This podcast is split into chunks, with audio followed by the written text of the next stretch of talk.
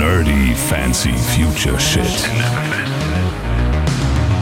Das ist so dumm. Echt, die Leute, also manch, manche Leute sind so unfassbar dumm. Aus Johnny Walker. Aus Johnny Walker mit Jack Daniels. Meine Kinder machen dich übrigens mittlerweile schon nach, Stefan. Die hören Nein, sich die den machen- Podcast die auch machen- immer an und die machen jetzt immer, oh, ich weiß nicht, Stefan Die machen, dich, die oh." machen dich nach, wie sie mich. Die machen dich nach, wie du mich nachmachst. Dieser Podcast fühlt sich an, als würde er jemand anderem gehören. Nerdy Fancy Future Shit, Folge Nummer 37. Heute sprechen wir über The Falcon and the Winter Soldier. Duncan guckt fragend, Der was Falcon? meint er? Ja, Duncan. Hättest du äh, Endgame bis zum Schluss geguckt, wüsstest du, äh, woher diese Aussage kam. Nein, es äh, geht um, wie gesagt, äh, TF ATWS. Ich, ich kann mir die Abkürzung nie merken. Also The Falcon. Welche, welche, Note, welche Note hattest du eigentlich in Englisch, Stefan? Das war- frage ich mich schon lange. Oh, so Mittelmaß. Mittelmaß bis. Ja, Mittelmaß. Ne, Also eine 4. nö, nicht, ja, drei, vier, sowas. Also ich war nicht besonders gut in Englisch in der Schule. Warum? Weil äh, T, A, Nein, das, das wäre mir jetzt auch beim, bei einem deutschen Titel passiert.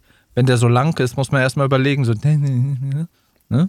Also, weiß nicht, ich kann das halt nicht so schnell kombinieren in meinem Kopf. Aber dafür, und das hat meine Mutter früher auch immer gesagt, dafür kann ich andere Sachen gut. So.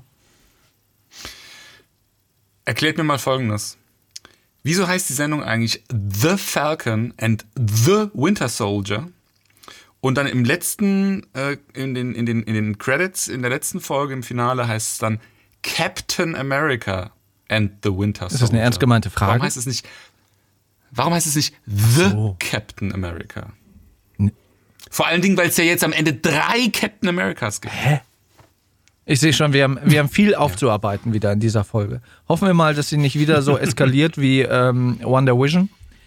Ähm, aber da können wir vielleicht erstmal ansetzen. Also wir hatten ja die letzte Folge hatten wir ja über äh, Wonder Vision gemacht, wo wir uns Vorletzte. ja alle einig waren, dass das ähm, ja schon ein ganz guter Ansatz war, weil Marvel da sehr viel experimentiert hatte. Und ich weiß nicht, wie es euch ging, aber als ich dann die erste Folge The Falcon and äh, the Winter Soldier gesehen habe, da war ich halt wieder so im Brot und Butter äh, Marvel ähm, Kosmos. Ne? Das startete ja mit dieser Action-Szene in der Wüste und so weiter und so fort, wo man dann Anthony Mackie als äh, The Falcon gesehen hat. Und da habe ich gedacht, okay, das ist wieder so klassisch Marvel. Wie war da euer erster Eindruck? Habt ihr gedacht so, meh? Oder habt ihr gedacht, hm, mal gucken, was da noch passiert? Was meinst du jetzt mit klassisch Marvel? Klassisch Marvel Cinematic Universe, so wie wir das kennen Ja, von ja, genau. Filmen? genau. Oder meinst so du Action und, und Geballer und äh, CGI, Flugszenen, tralala. Also da habe ich schon gedacht, so, aha, jetzt sind wir wieder beim Brot und Butter. Ähm, ja, ich Christoph? kann mich dem soweit anschließen. Ich hatte schon auch direkt das Gefühl, dass es wieder schon näher in diesem im Marvel Cinematic Universe ist. Ähm, und naja, eigentlich war es so die ganz klassische Herangehensweise, weißt du, ich präsentiere den Leuten einfach ein bombastisches Intro, hucke sie gleich in der ersten Folge, äh, mit der Hoffnung auch, dass die dann halt dranbleiben. Und in dem Sinne war das für mich schon sehr gelungen. Also diese Action-Sequenz war wirklich bombastisch, äh, wirklich grandios. Vor allem äh, war ja so als kleines Gimmick ja schon direkt äh, eingeführt, dass dieser äh, Georges Batroc äh, direkt dabei war den äh, vielleicht die Leute noch kennen aus ähm, dem zweiten Captain America Kinofilm, Return of the First Avenger, hieß es auf Deutsch, aber eigentlich äh, Captain America and the Winter Soldier im Original. Und da ist es ja auch äh, direkt zu Beginn, wo er dann dieses äh, Schiff infiltriert, wo er da Geiseln befreit. Und dann ist eben Georges Batroc, dieser französische, ich glaube, Martial Arts oder Cage Fighter ist der, also ist ein sehr versierter äh, Kampfkunstexperte der den spielt und äh, auf den trifft er dann. Und äh, hier geht es eben darum, dass ähm, Sam Wilson als Falcon so eine Gruppe von, ich weiß es gar nicht, glaube ich, Militärangehörigen oder sowas äh, befreit. Und äh, das war so als kleines, kleines Gimmick noch mit äh, beigefügt. Also ich fand das, den Einstieg in diese Serie fand ich gelungen. Also der Einstieg ist ja, Entschuldigung, wenn man da mal drüber nachdenkt, die komplette Antithese zu WandaVision. Also bei WandaVision hast du diese zwei Schwarz-Weiß-Folgen, in denen auch irgendwie erstmal fast nichts passiert, was dann später von Belang ist. Und ähm, du dich eigentlich fragst, ist das jetzt ist das jetzt die tatsächliche Serie? Wird es nochmal anders? Und hier hast du, wie er jetzt schon sagt, äh, gleich dieses äh, James Bondige, krasse äh, Verfolgungsjagd, Actiongeballere direkt am Anfang und direkt sozusagen bist du wie so ein Fisch an der, an der, an der Angelschnur. Und ähm, ist, das ist Marvel, wie man es kennt und auch liebt, ein Stück weit. Aber es ist halt eine komplette Invertierung von dem, was, was ich jetzt auch so ein Stück weit erwartet habe. Ich dachte so ein bisschen, es wird jetzt kein WandaVision 2, aber ich dachte, man behält sich vielleicht diesen künstlerischen Anspruch, der ja in WandaVision auch so ein bisschen drin steckte, dieses Arthausige. Man behält, behält sich dafür vielleicht so ein paar Prozentpünktchen bei. Da habe ich jetzt null davon gesehen. Weder in äh, der ersten Folge, die hier so äh, dich krass huckt, noch im Rest von der Serie. Ja, wobei ich glaube, die unterscheiden sich da auch eher so ein bisschen im Genre. Also WandaVision war ja so ein bisschen so Mystery-Thriller und äh, The Falcon and the Winter Soldier ist halt wieder so ein bisschen so Spionage, Agent, Verschwörung, dies, das. Also es ist halt wieder, wieder, irgendwie spielt das, irgendwie ist das wieder so ein anderes Genre und die können jetzt, glaube ich, auch nicht bei Marvel bei jeder Serie irgendwie die Serie neu erfinden. Nee, das können sie nicht. Also was wir auf jeden Fall feststellen können, ist, dass The Falcon and the Winter Soldier von seiner, von seiner Machart, von seiner Ästhetik, auch von der erzählerischen äh, Perspektive äh, sehr stark eben an, an den zweiten Captain America und auch an den dritten eben Civil War erinnert. Äh, du hast, du hast den Score von Henry Jackman drin. Mhm. Du hast äh, auch diese, diese typischen Shaky Cams, du hast die gleiche äh, Kolorierung oder the Color Grading sozusagen innerhalb des Bildes. Also das sieht schon alles so aus wie diese beiden Filme.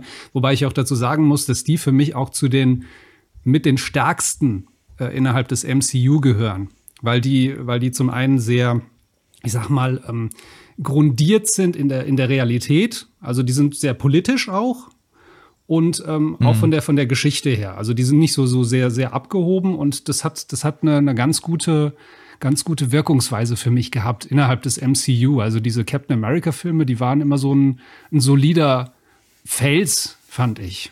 Ähm, und äh, das führt diese Serie fort. Wobei man muss dazu sagen, also der grundsätzliche Unterschied finde ich für mich zu Wonder Vision ist, Wonder Vision ist eine Serie, die man quasi schon gesehen haben sollte, wenn man sich jetzt die Folgefilme anguckt oder das, was jetzt als nächstes kommt. Ich glaube, das ist jetzt der, der nächste Doctor Strange, wo sie ja mitspielt. Da sollte man diese Serie mhm. kennen, um zu wissen, warum ist sie jetzt diese Scarlet Witch oder wie auch immer. Bei dieser Serie ja. finde ich, die macht so einen kleinen, kleinen Schlenker. Ne? Also am Ende von Endgame hast du ja die Szene, wo Steve Rogers, der alte Steve Rogers, Sam Wilson das Schild übergibt. Und es wirkt, ja, er sagt zwar diesen Satz, ich habe das Gefühl, es gehört jemand anderen, aber er akzeptiert es. Er freut sich auch über diese Ehre. So, und jetzt steigt diese Serie sozusagen ein, so mit dem, na, ach nee, ich will den Schild doch nicht. So, und erzählt dann quasi nochmal die Geschichte, wie er dann tatsächlich doch zum Captain America wird. Und wenn du jetzt diese Serie aber nicht guckst und jetzt auf den Nachfolgefilm wartest, der dann irgendwann demnächst erscheint, ist es für dich eigentlich kein, kein Riesenunterschied. Stimmt, ja. Ja, also das, das sehe ich genauso, sehe ich genauso. Also du hast ja im Prinzip so eine so ein einmal im Kreis laufen. Ne? Also es, es fängt irgendwo an und es endet genau da, wo es aufgehört hat. Also was du eben gesagt hast mit dem Schild, er gibt am Anfang den Schild weg, am Schluss hat er den Schild dann wieder und ist dann irgendwo selbst äh, Captain America, der Falcon. Ähm, prinzipiell hast du da recht. Was er ja aber trotzdem unter der Haube tut, ist, er etabliert neue Rollen für bereits vorhandene Figuren. Ja? Also wir haben ja ähm, den, den, den Power Broker, von dem sich ja jetzt nämlich, Achtung, Spoiler, ähm, von, von, dem sich ja dann später herausstellt, ähm, dass da eigentlich die, was eigentlich auch ein witziger äh, Twist ist, die, was ist das nochmal, die Großnichte vom, vom eigentlichen Steve Rogers, vom eigentlichen Captain America? Nee, die, die Großnichte, ne? Also die, die Ah, nee, Moment. Es ist die, es ist die Großnichte von Agent Carter, die wiederum die Ehefrau von äh, Captain America ist. Und es ist ja, also nach wie vor ist ja nicht wirklich 100% klar, wie jetzt genau das Verwandtschaftsverhältnis ist. Könnte ja sich auch noch rausstellen, dass sie gelogen hat. Ist ja meine persönliche Theorie. Und irgendwann sagt sie, nee, sie ist die Tochter oder sowas. Aber das ist, das ist meine Aber sie ist nicht verwandt mit Captain America, weil in der Realität haben quasi äh, Steve Rogers und Peggy Carter ja, das, ja, Das weißt du, das weißt du nicht, das weißt du nicht. Sie sagt, sie ist die Großnichte von, von Peggy Carter, also Sharon Carter ist die Großnichte von Sharon Carter, aber das ist das, was sie sagt. Und das sagt sie ja auch nur, ähm, als sie konkret darauf angesprochen wird, was da irgendwie für ein, für ein Verhältnis irgendwie ist. Ähm, eigentlich ist sie ja undercover bei Shield gewesen die ganze Zeit und hat ja auch explizit dieses Verwandtschaftsverhältnis verschwiegen. Ja, deswegen, und also es stellt sich ja jetzt auch am Schluss nochmal raus, sie ist ja sowieso Agentin und äh, macht ja jetzt am Schluss auch so ein Doppelagentenspiel. Ne? Als Powerbroker möchte sie äh, Informationen von der US-Regierung dann irgendwie auch wieder in Madripoor irgendwie weiterverkaufen.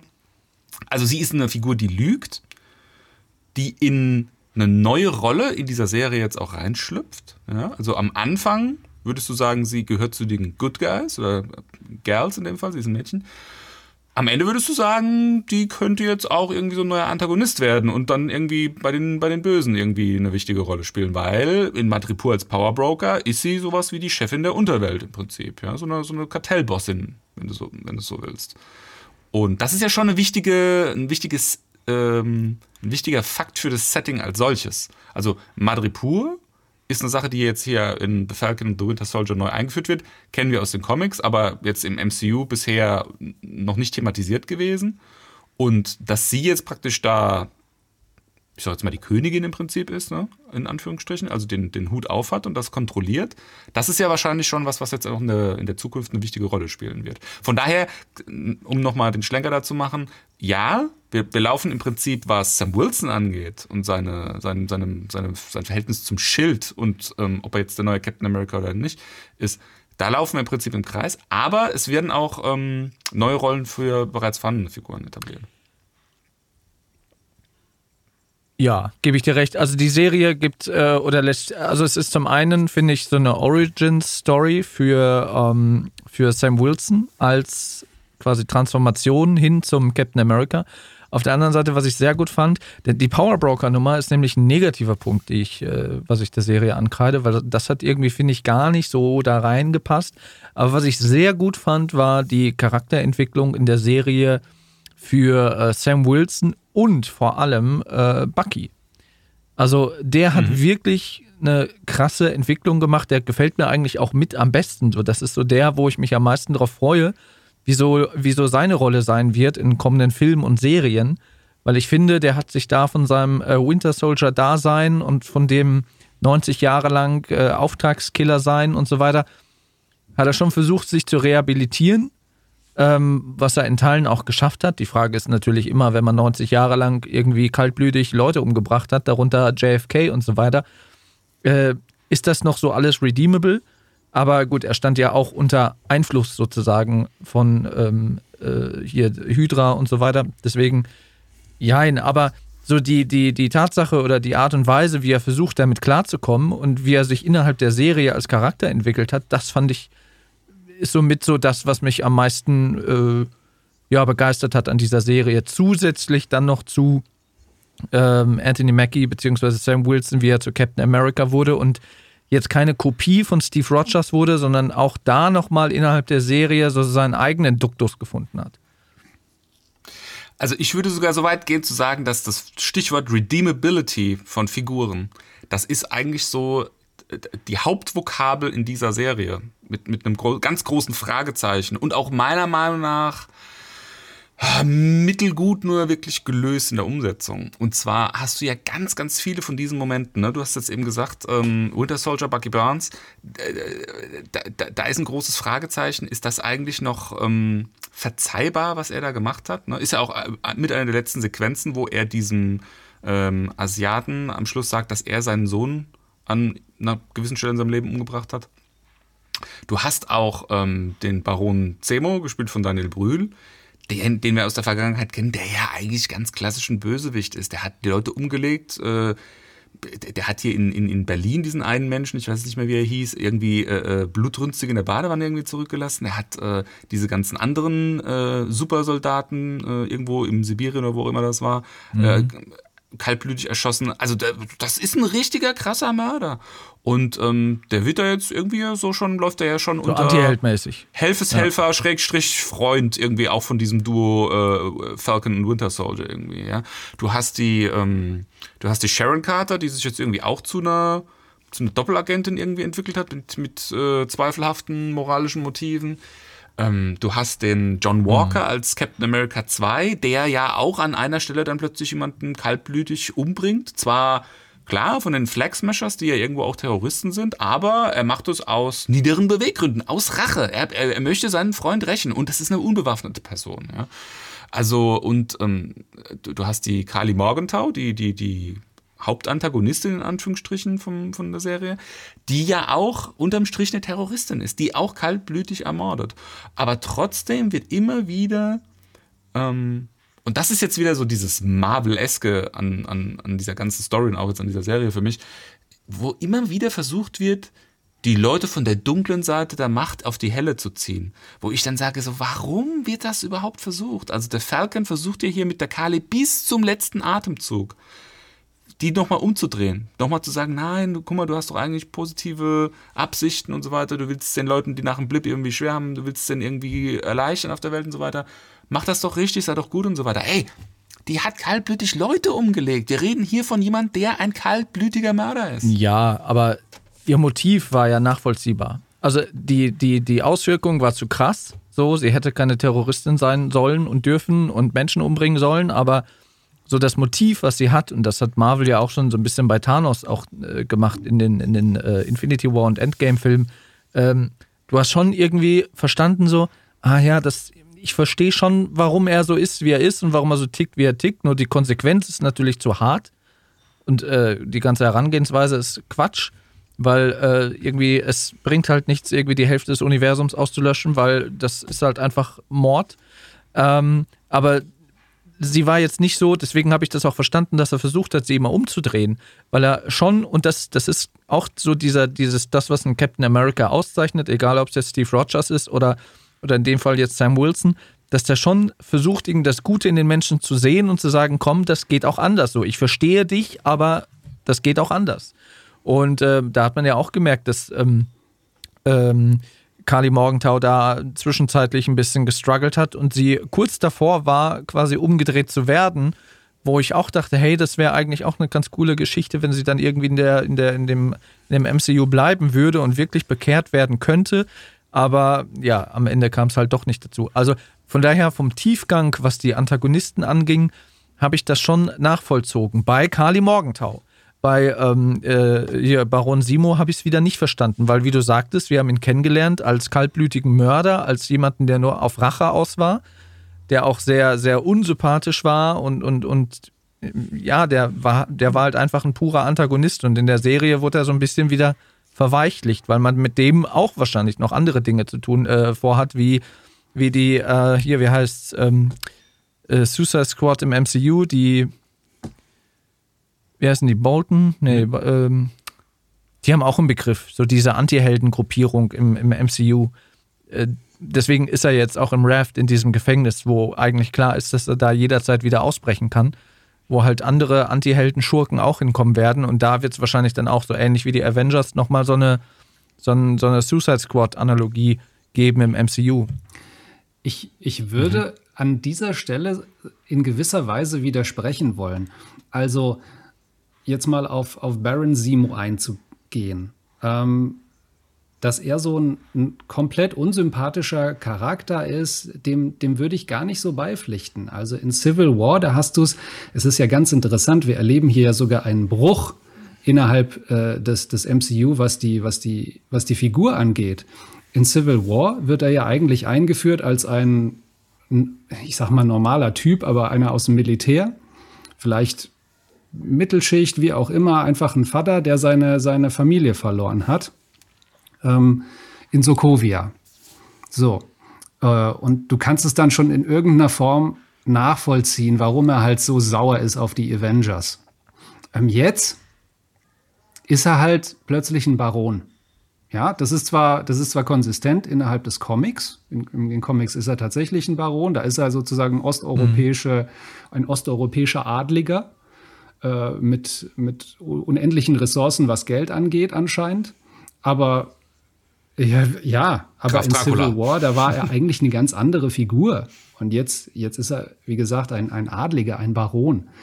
Ähm, und auch was seine, was seine Einstellung angeht, da ist auch ein bisschen was, was, was nicht so konsistent ist. In ähm, Civil War, da ist er ja wirklich einer, der gegen dieses, dieses, auch gegen dieses Supersoldatentum ja ist. Deswegen tötet er ja dann auch in dieser, in dieser Einrichtung in Sibirien da diese, diese Supersoldaten, weil er das nicht will. Für ihn ist das, für ihn sind die Avengers, also auch die Superhelden an sich ein Ausdruck von, von irgendwie von, von Oppression, also von Unterdrückung, von, von irgendeiner Hierarchie, die, die eigentlich so mhm. nicht sein sollte. Und hier innerhalb der Serie, da gibt's ein, da gibt's eine ganz interessante Diskussion oder sie unterhalten sich da über auch Captain America, den er ja in Civil War ja sehr kritisiert. Also deswegen hetzt er ihn ja auch gegen, gegen Iron Man und, und umgekehrt. Ähm, er verteidigt Steve Rogers in gewisser Weise an einem Punkt und sagt, ja, also diese Superhelden, ne, das sind ja alles Scheiße und das darf ja nicht so, aber gut, aber der Steve, das war ja, das ist ja ein, der, der, ist, der war ja anders. Und da habe ich mich auch gefragt, wo, wo kommt denn jetzt dieser Sinneswandel plötzlich her? Ähm, und bei Kali muss ich sagen, es ist ich fand, ich empfand es eher als einen Kniff der Drehbuchautoren, weil wie Stefan schon richtig sagte, also man kann sich durchaus mit ihrem Ansinnen identifizieren. Also wir haben es hier mit einer Gruppe zu tun, die sozusagen von den reichen Staaten stiehlt. Ne? Der Schweiz die Bank. In der, in der, na, es ist aber so. In der Schweiz rauben sie die Bank aus und geben das dann weiter. Und geben das dann an Menschen, die es nicht so gut haben. Oder sie schmuggeln Impfstoff und so weiter. Ähm, also sie, sie sind ja so die, die klassischen so Antinationalisten auch. Ähm, und man kann sich in gewisser Weise, also mit diesem, mit diesem Robin Hoodesken, kann man sich schon identifizieren. Hm. Aber, und das ist dann dieser Kniff, den die Drehbuchautoren machen, weil ich fand, so wie ihre Persönlichkeit bis dahin dargestellt würde, hat sich das für mich überhaupt nicht gedeckt dann plötzlich mit diesem Moment, wo sie dann diese, diese unschuldigen Leute in dieser, in dieser, in diesem Gebäude in die Luft jagt. Und ich, ich empfand das so als ein Trick der Drehbuchautoren zu sagen, okay, also bevor ihr euch jetzt zu sehr mit ihr äh, bevor ihr zu sehr mit ihr sympathisiert, lassen wir sie jetzt einfach mal ein paar Dinge tun, die sind so schlimm, wo ihr dann sagen werdet, oh, okay, nee, also so, so, so cool ist die jetzt auch nicht. Also um nochmal da auf dieses Thema mit den Flagsmashern irgendwie zurückzukommen. Also das sind ganz klar Terroristen. Das, die haben, die sind entstanden aus einer, aus einer positiven Intention heraus. Ja? Die wollten die Leute, die nach dem Blip wieder da waren, aber nicht mehr ins Leben finden konnten, weil einfach auf der Welt für die kein Platz mehr an der Stelle war, wo sie halt eben früher waren. Die Wohnungen von denen waren halt dann bewohnt von anderen Menschen, die Jobs von denen, die waren halt dann belegt von anderen Menschen. Ähm, die, im, im, im, in der Serie ist immer die Rede von Flüchtlingen oder sowas wie Flüchtlinge, was ja ist eine falsche Analogie. Die, die flüchten ja nicht von, von A nach B oder so, sondern für die ist einfach da kein Platz mehr, wo sie es Die werden halt wieder war. vertrieben, ja, so. im Prinzip. Also. Die, ja, ja, ja, gut, vertreiben, also weiß ich jetzt nicht, ob man das so sagen kann. Aber das ist jetzt wieder eine, das ist wieder eine andere äh, Diskussion. Worauf es ähm, im Prinzip hinausläuft, ist, die wollen, die haben hehre Ziele, die wollen den Menschen helfen, aber, und das sagt sie ja dann ab einem gewissen Punkt dann in der Serie, ganz am Ende ist, ist ja dann sowieso nichts mehr heilig. Ähm, sie, sie, sie agiert ja nach dem Motto, der Zweck heiligt die Mittel. Wenn ich jemanden umbringen muss, um mein Ziel zu erreichen, dann tue ich das. Wenn ich, äh, am Schluss entführen sie hier diese ganzen, äh, weiß gar nicht, was das ist, Minister, Politiker, was auch immer, ähm, wenn ich die umbringen muss, um mein Ansinnen durchdrücken zu können, dann tue ich das. Dann, dann, dann zünde ich so einen Panzerwagen, in dem die irgendwie gefangen sind, nicht raus können, zünde ich an und, und lasse die verbrennen. Das ist ganz klassischer politisch motivierter Terrorismus. Ja, also auch wenn du jetzt sagst, ich möchte irgendwie die Leute befreien, ich möchte irgendwie ähm, denen ein, ein, ein, gutes Leben ermöglichen oder sonst irgendwas. Wahrscheinlich ganz tief innen drin haben alle Tourist, äh, äh, Touristen sag ich schon, Terroristen irgendwie eine Absicht, die sie für sich genommen wahrscheinlich denken, ja, das, das ist was Positives, damit erreiche ich, dass es wem auch immer, mir, anderen, meiner Familie, meinem Land, irgendeiner Gruppe, für die ich stehe oder sowas, denen besser geht. Aber das, das, das heißt ja noch nicht, dass ich irgendwie mit, mit, mit terroristischen Mitteln agieren kann, ungesühnt und am Ende des Tages dann irgendwie vielleicht auch noch ein redeemable Anti-Held oder so irgendwie was bin. Das sehe ich ganz und gar nicht so. Also das, da finde ich, macht die, macht die, ähm, die Serie oder wahrscheinlich auch der Comic an der Stelle eine Diskussion auf, die kannst du so nicht führen, finde ich. Es gibt, eine, es gibt eine ganz klare Grenze, wo Menschlichkeit anfängt und aufhört. Und wenn die überschritten ist, dann ist sie überschritten. Das, das ist ja völlig klar. Ich will ja auch nicht äh, den Terrorismus, den die dort in der Serie dann, dann zeigen und vollführen und diese Radikalisierung, die sich dann ja auch bei Kali Morgenthau einstellt, gutheißen.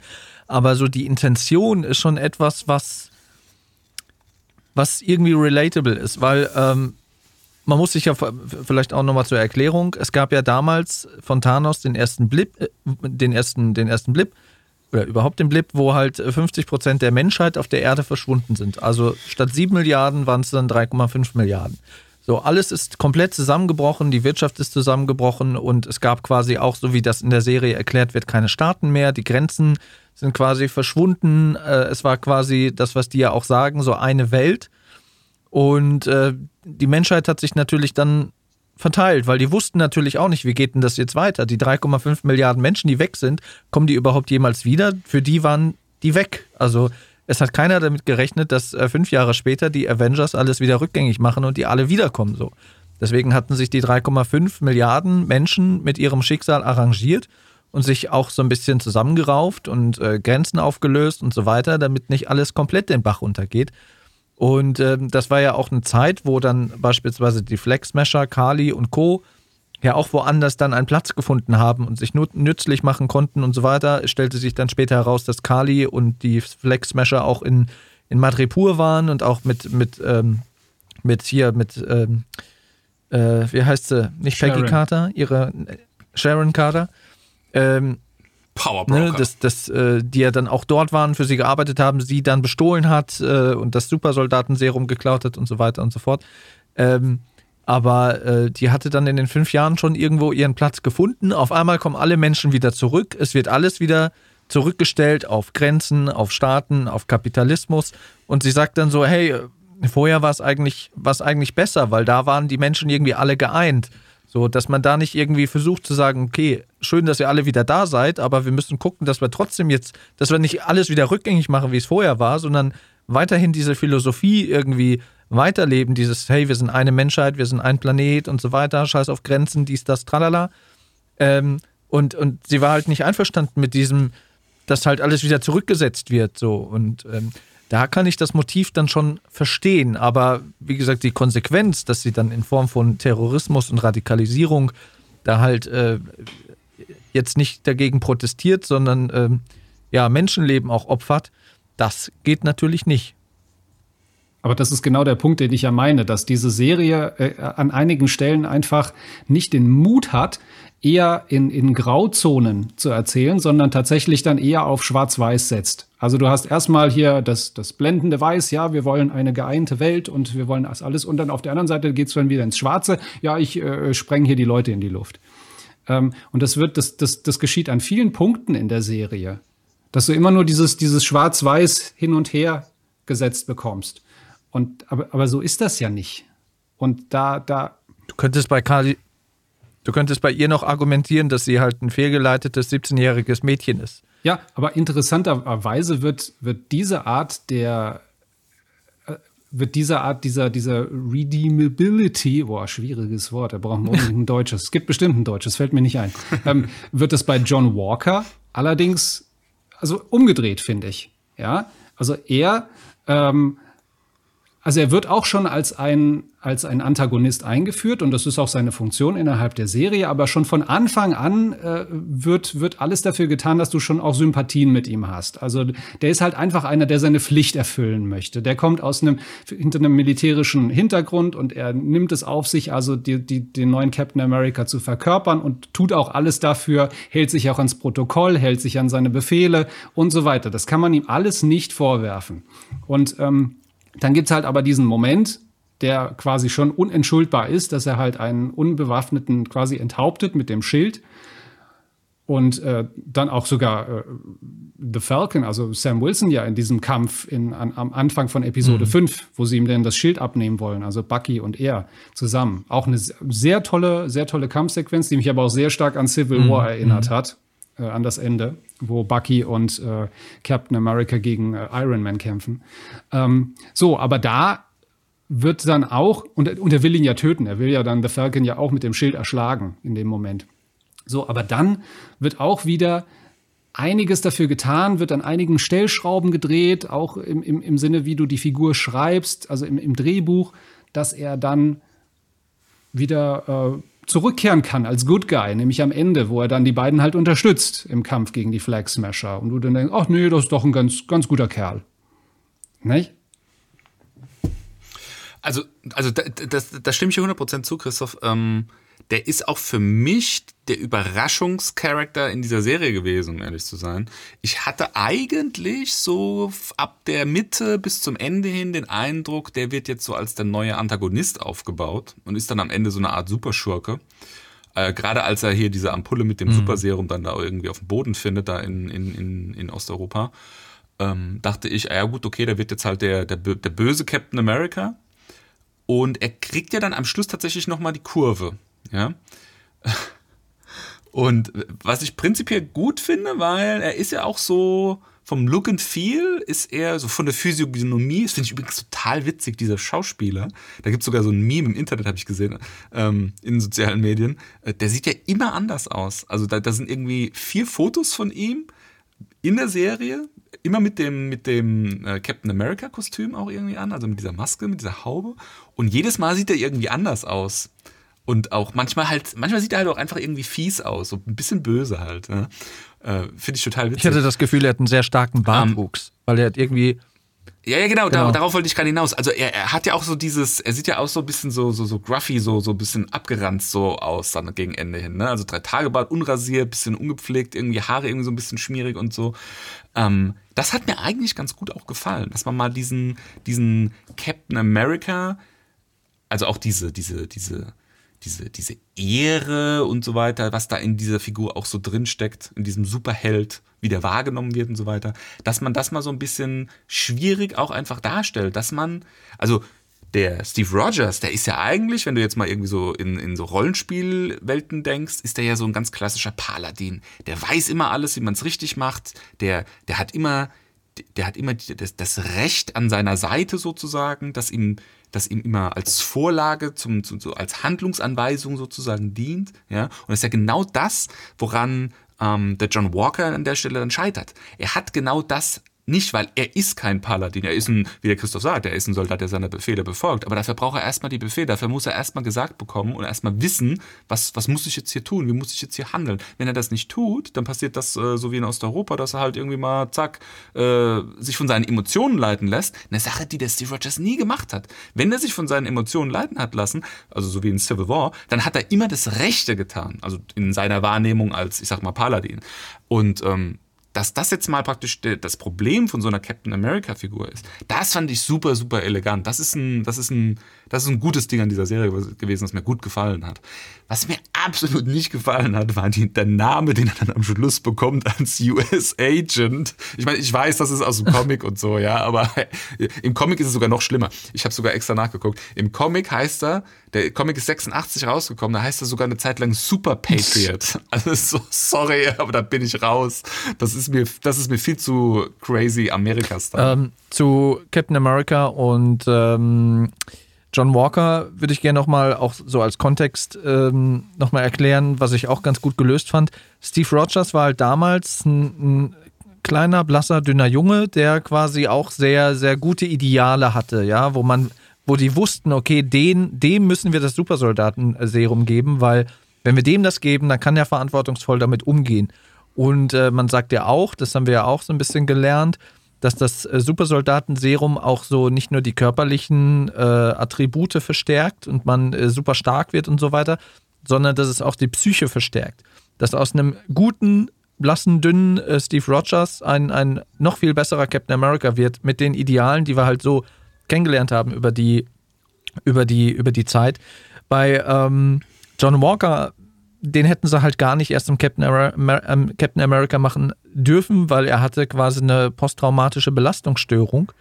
Und äh, als er das Supersoldatenserum genommen hat, was ja ursprünglich gar nicht geplant war seitens der Regierung, dann hat sich das natürlich alles nochmal potenziert und verstärkt, wodurch er dann ständig am Durchdrehen ist. Der hat ja quasi auch so, so, so Hulk-mäßig ja. äh, gerät er ja so richtig in Rage und wird gefühlt stärker, wenn, wenn er sich so auf seine posttraumatische Belastungsstörung stützt, dann wird er ja komplett unkontrollierbar. Und das ist so der Unterschied zu Steve Rogers. Und ich finde, das hat man direkt am Anfang auch gemerkt, als er eingeführt wurde als neuer Captain America. Das war ja auch so der, der Grund, warum er auch so von diesen toxischen Fans, äh, was man auch auf jeden Fall nicht gutheißen sollte, äh, so gehasst wurde und beleidigt wurde. Das hatte ja schon so König Joffrey-Anwandlungen bei Game of Thrones, weil er halt diese, diese, diese Rolle, obwohl er das Supersoldatenserum noch gar nicht hatte, schon mit so einer gewissen Negativität meinst du, aufgeladen meinst du jetzt im Meinst du jetzt im echten Leben, in der echten Welt oder meinst du jetzt innerhalb des MCUs? Nee, im echten Leben. Also der Schauspieler, Toxische der Wyatt. Russell, der hat seinen Instagram-Account gelöscht, weil der halt nur bedroht wurde, beleidigt wurde und so weiter, weil er halt diese ist Rolle auch so gut gespielt hat. Das ist so dumm. Echt, die Leute, also Manch, manche Leute sind so unfassbar dumm. Ne, normalerweise hätte man ihm äh, oder, oder sollte man ihm auch applaudieren dafür, dass er die Rolle ja, so gut gespielt hat, dass er, dass er, dass er die mit so viel, mit so viel, mit so viel Antipathie ja. aufgeladen hat.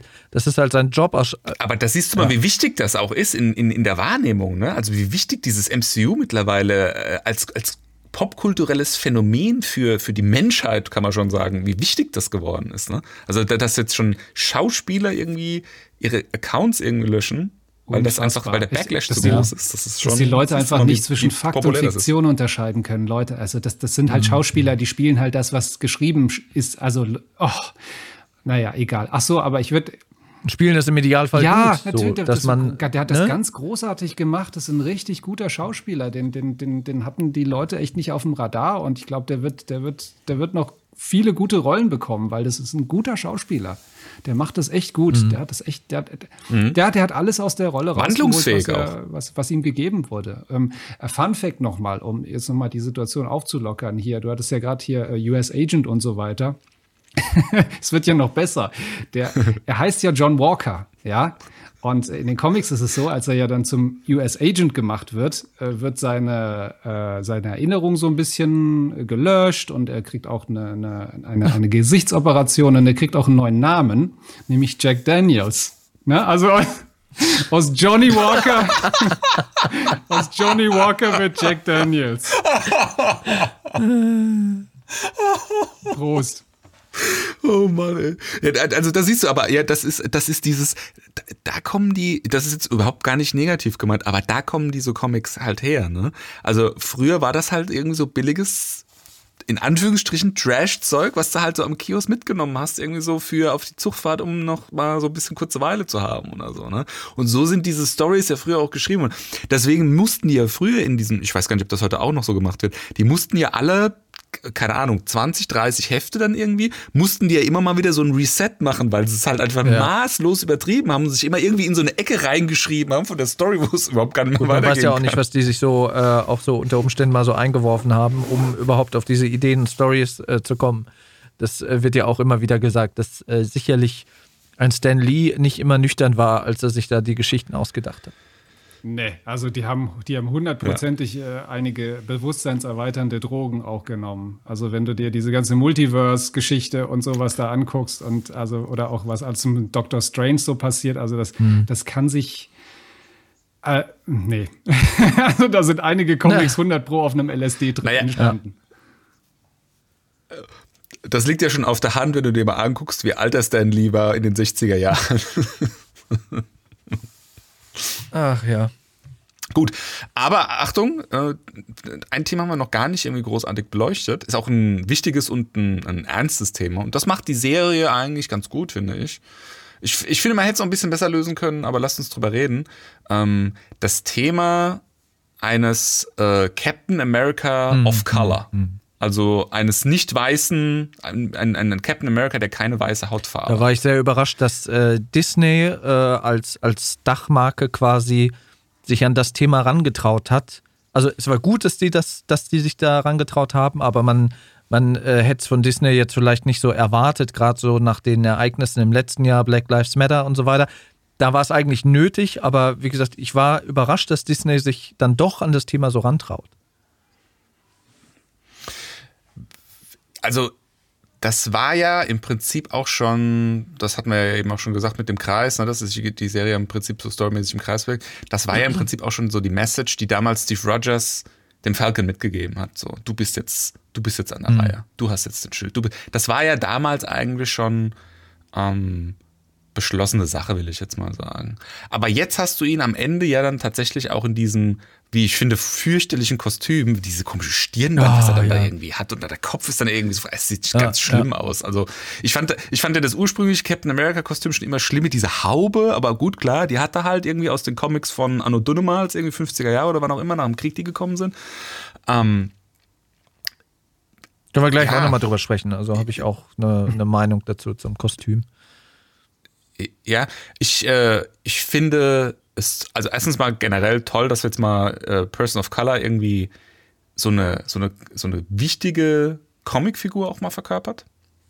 Ähm, ich finde es auch toll, was er aus dem Captain America gemacht hat. Was mich an Captain America immer so ein bisschen gestört hat, war dieses, dass der ja außer dem Schild hm. nicht wirklich was kann. Ich meine, gut, klar, der ist super stark und so weiter und so fort, aber da hatte jetzt keine andere Fähigkeit, die ein anderer Superheld nicht hat. Ne? Also Thor ist auch irgendwie stark, Hulk ist viel, viel stärker.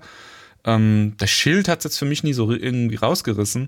Äh, der Falcon ist ja jetzt ein richtig, richtig tougher Superheld, finde ich. Ne? Der hat, klar, der hat den Schild, der hat die Skills.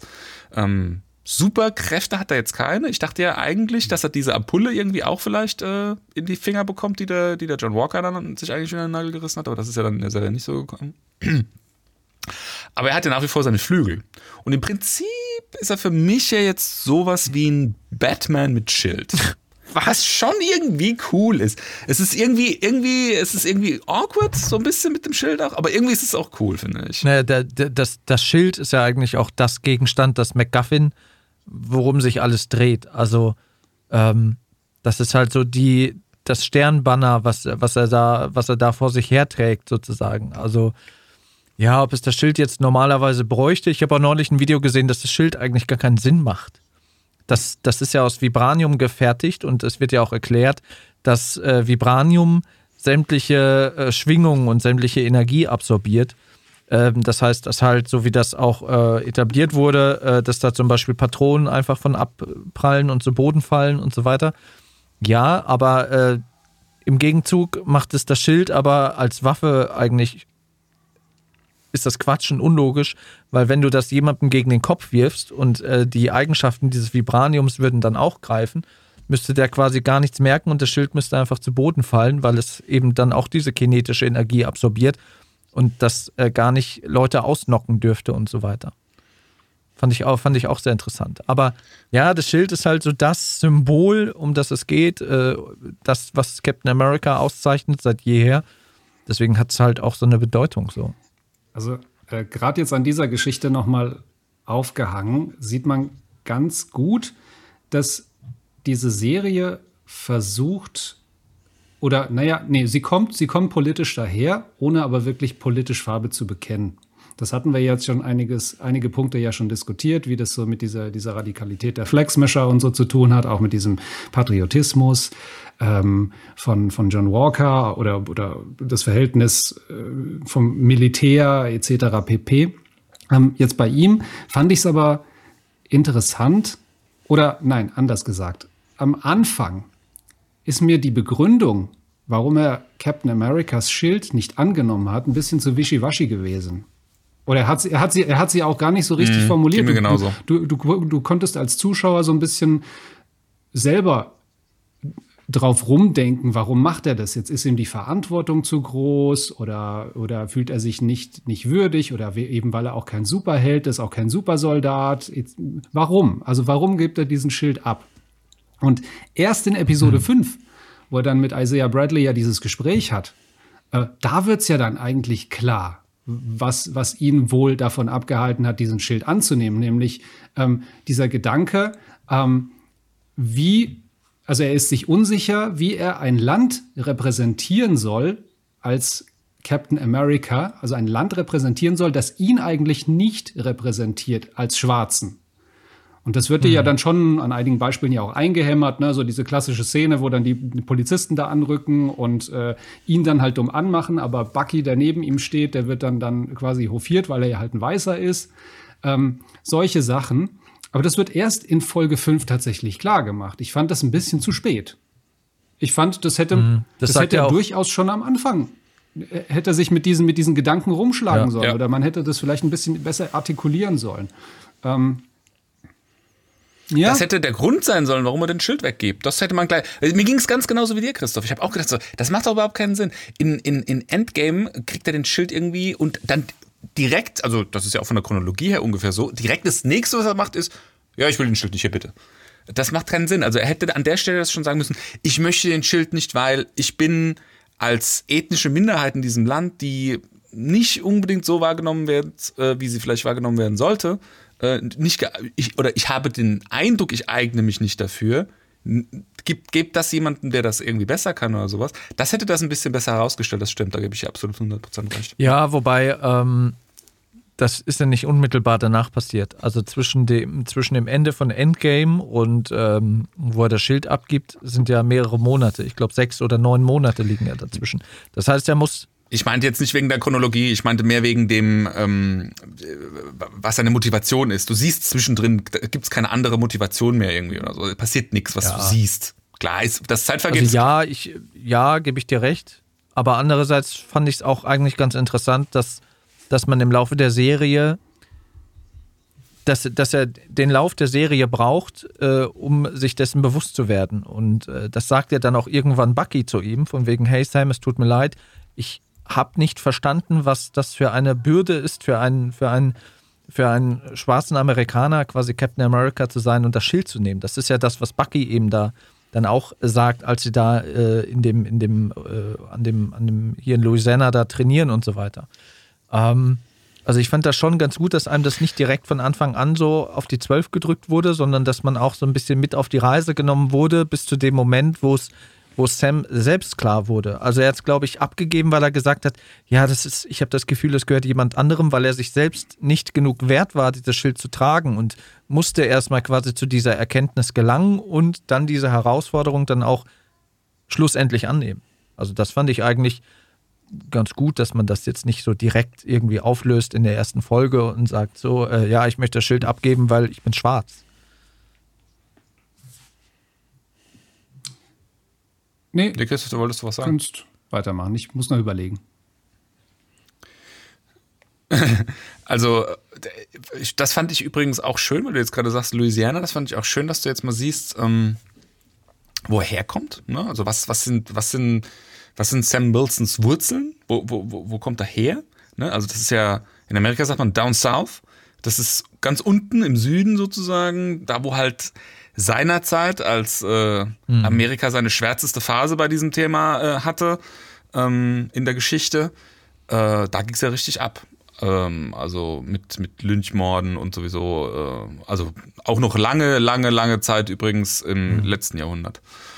Und ähm, das fand ich einen schönen Wink mit dem Zaunfall zu sagen, ja, das ist nicht nur eine Person of Color, das ist auch jemand, der kommt aus dem Gebiet, wo es früher mal so richtig schlimm war. Ja. Und ähm, er sagt ja auch, ähm, die Menschen dort, die sind so herzlich und, und, und die sind so freundlich allen anderen gegenüber aufgeschlossen und so weiter. Er stellt das ja auch nochmal explizit heraus. Ähm, dass, dass, dass, dass er aus einer Gegend kommt, wo diese Mentalität halt eigentlich auch der Gastfreundschaft eine wichtige Rolle spielt und so weiter und so fort. Ja. Also ich finde, das ist einfach auch ein, ein, wichtiges Element, was man in so einer Superhelden-Serie ja gerne mal irgendwie so unter den Teppich gekehrt hat. Ja, also es war ja bisher bei den Avengers jetzt nie irgendwie ein Riesenthema. Was für eine Hautfarbe hast du als Superheld? Was, was spielt deine Herkunft für eine Rolle und so weiter und so fort, ja. Ähm, klar, natürlich auch irgendwo ein, bisschen, ein Stück weit der Tatsache geschuldet, dass äh, sich auch viel losgelöst von der Erde abspielt. Aber ähm, finde ich an der Stelle, und du hast jetzt eben auch gerade Black Lives Matters gesagt, finde ich auch einfach mal wichtig, dass das gerade wegen dieser, und das haben wir ja gerade selbst festgestellt, wegen diesen Social Media Geschichten, gerade, gerade wegen dieser Wichtigkeit innerhalb der Kultur auf unserer Erde, die, die das MCU da irgendwie mittlerweile spielt, auch einfach mal wichtig, dass sowas mal thematisiert wird und da, dass da auch mal irgendwie ein Statement, sage ich, Ich hätte- mal, ein Stück weit irgendwie. Ich hätte mir in dem Zusammenhang aber ein bisschen vielleicht so ein bisschen mehr Radikalität auch von Seiten von Sam Wilson, also von der Figur Sam Wilson äh, erwartet, weil du hast es gerade angesprochen. Also er ist einer, er kommt aus einer Gegend, wo, wo wahrscheinlich auch noch die Diskriminierung bis eben zum heutigen Tag, also in der Gegenwart noch wirklich spürbar ist. Und äh, wir bekommen ja auch ein Beispiel gezeigt. Ähm, und ähm, dass, dass er aber innerhalb dieser Serie so eine, eine Position einnimmt, die so ein bisschen auch so eher in der, in der, politischen Mitte zu verorten ist. Also er ist jetzt keiner, der, der jetzt wirklich für die, für die, äh, tatsächlich so für die Armen und Unterdrückten tatsächlich die Fackel heben würde, so wie die Flagsmasher es postulieren, es zu tun, sondern er ist einer, der, der sagt, ja, ich, ich finde euer Anliegen gut, aber nicht die Mittel, wie ihr kämpft oder wie ihr dafür, dafür eintretet. Das hat mich ein bisschen, bisschen an, an diese, diese, diese Kommentatoren da erinnert in Amerika, als die Black Lives Matter Proteste da vonstatten gingen, wo es dann immer hieß, ja, wo es dann natürlich auch zu Ausschreitungen gekommen ist, die eigentlich auch ein Ausdruck von Ohnmacht waren. Ähm, natürlich gab es da die einen, die, das, die, die zum Plündern das genutzt haben und andere, die einfach ihrer Wut oder ihrer Verzweiflung einfach freien Lauf gelassen haben die dann aber auch gesagt haben, ja, das ist ja schon, ähm, also gut, ihr könnt das, ihr könnt das machen und ihr könnt sagen, was ihr wollt, aber bitte nicht so. Aber bitte doch nicht so. Ja? Also es geht jetzt nicht nur um, um das Plündern an sich, aber das, das war immer so diese, diese herablassende Art zu sagen, ja, ja, also ihr dürft ja schon sagen, was ihr wollt, aber bitte nicht zu laut. Na? Ähm, und das, das ausgerechnet dann quasi die, die, die schwarze Figur äh, in dieser Serie diese, diese Position einnimmt, und eher so dieses, ah, okay, also, also bitte, Radikalität, das ist, das ist nicht gut. Radikalität ist immer böse. Ja, diese Botschaft wird sozusagen präsentiert. Das stimmt ja gar nicht. Also Radikalität ist nicht per se was Böses. Ähm, aber er ist so einer, der, nee, lieber den Mittelweg, lieber hier. Hm, hm, hm. Dabei ist er eben einer, der am ehesten noch, finde ich, mit, mit den, den, den Flag-Smashern sympathisieren könnte, es aber nicht mhm. tut. Also da sind wir jetzt aber wieder praktisch in der ähm, Gefühlswelt von einem Captain America, wenn du mich fragst, ja. Also der Captain America ist ja allein schon, wie er als Superheld vom Namen her schon angelegt ist, ja. Captain America, also ein, ein, ein, ein Superheld, der eigentlich fast schon mehr ein Soldat als ein Superheld in Anführungsstrichen ist. Ähm, oder halt auch als, als, als patriotische Identifikationsfigur genutzt wurde und, und, und werden sollte ähm, der ist halt ein Vermittler für die Nation, für die er als Symbol auch steht. Und das ist genau die Position, die er dann da auch einnimmt. Ne? Also es ist, glaube ich, die letzte Folge, als er dann dieses Interview im Prinzip im Fernsehen dann auch da hat und dann praktisch diese, diese Politiker, die an dieser Abstimmung da teilnehmen sollten, was jetzt mit diesen Flüchtlingen und so weiter, mit diesem GRC oder wie es hieß, was da jetzt genau äh, vonstatten gehen soll und so weiter, als er die im Prinzip aufklärt, was hier denn jetzt eigentlich Sache ist und so weiter und so fort.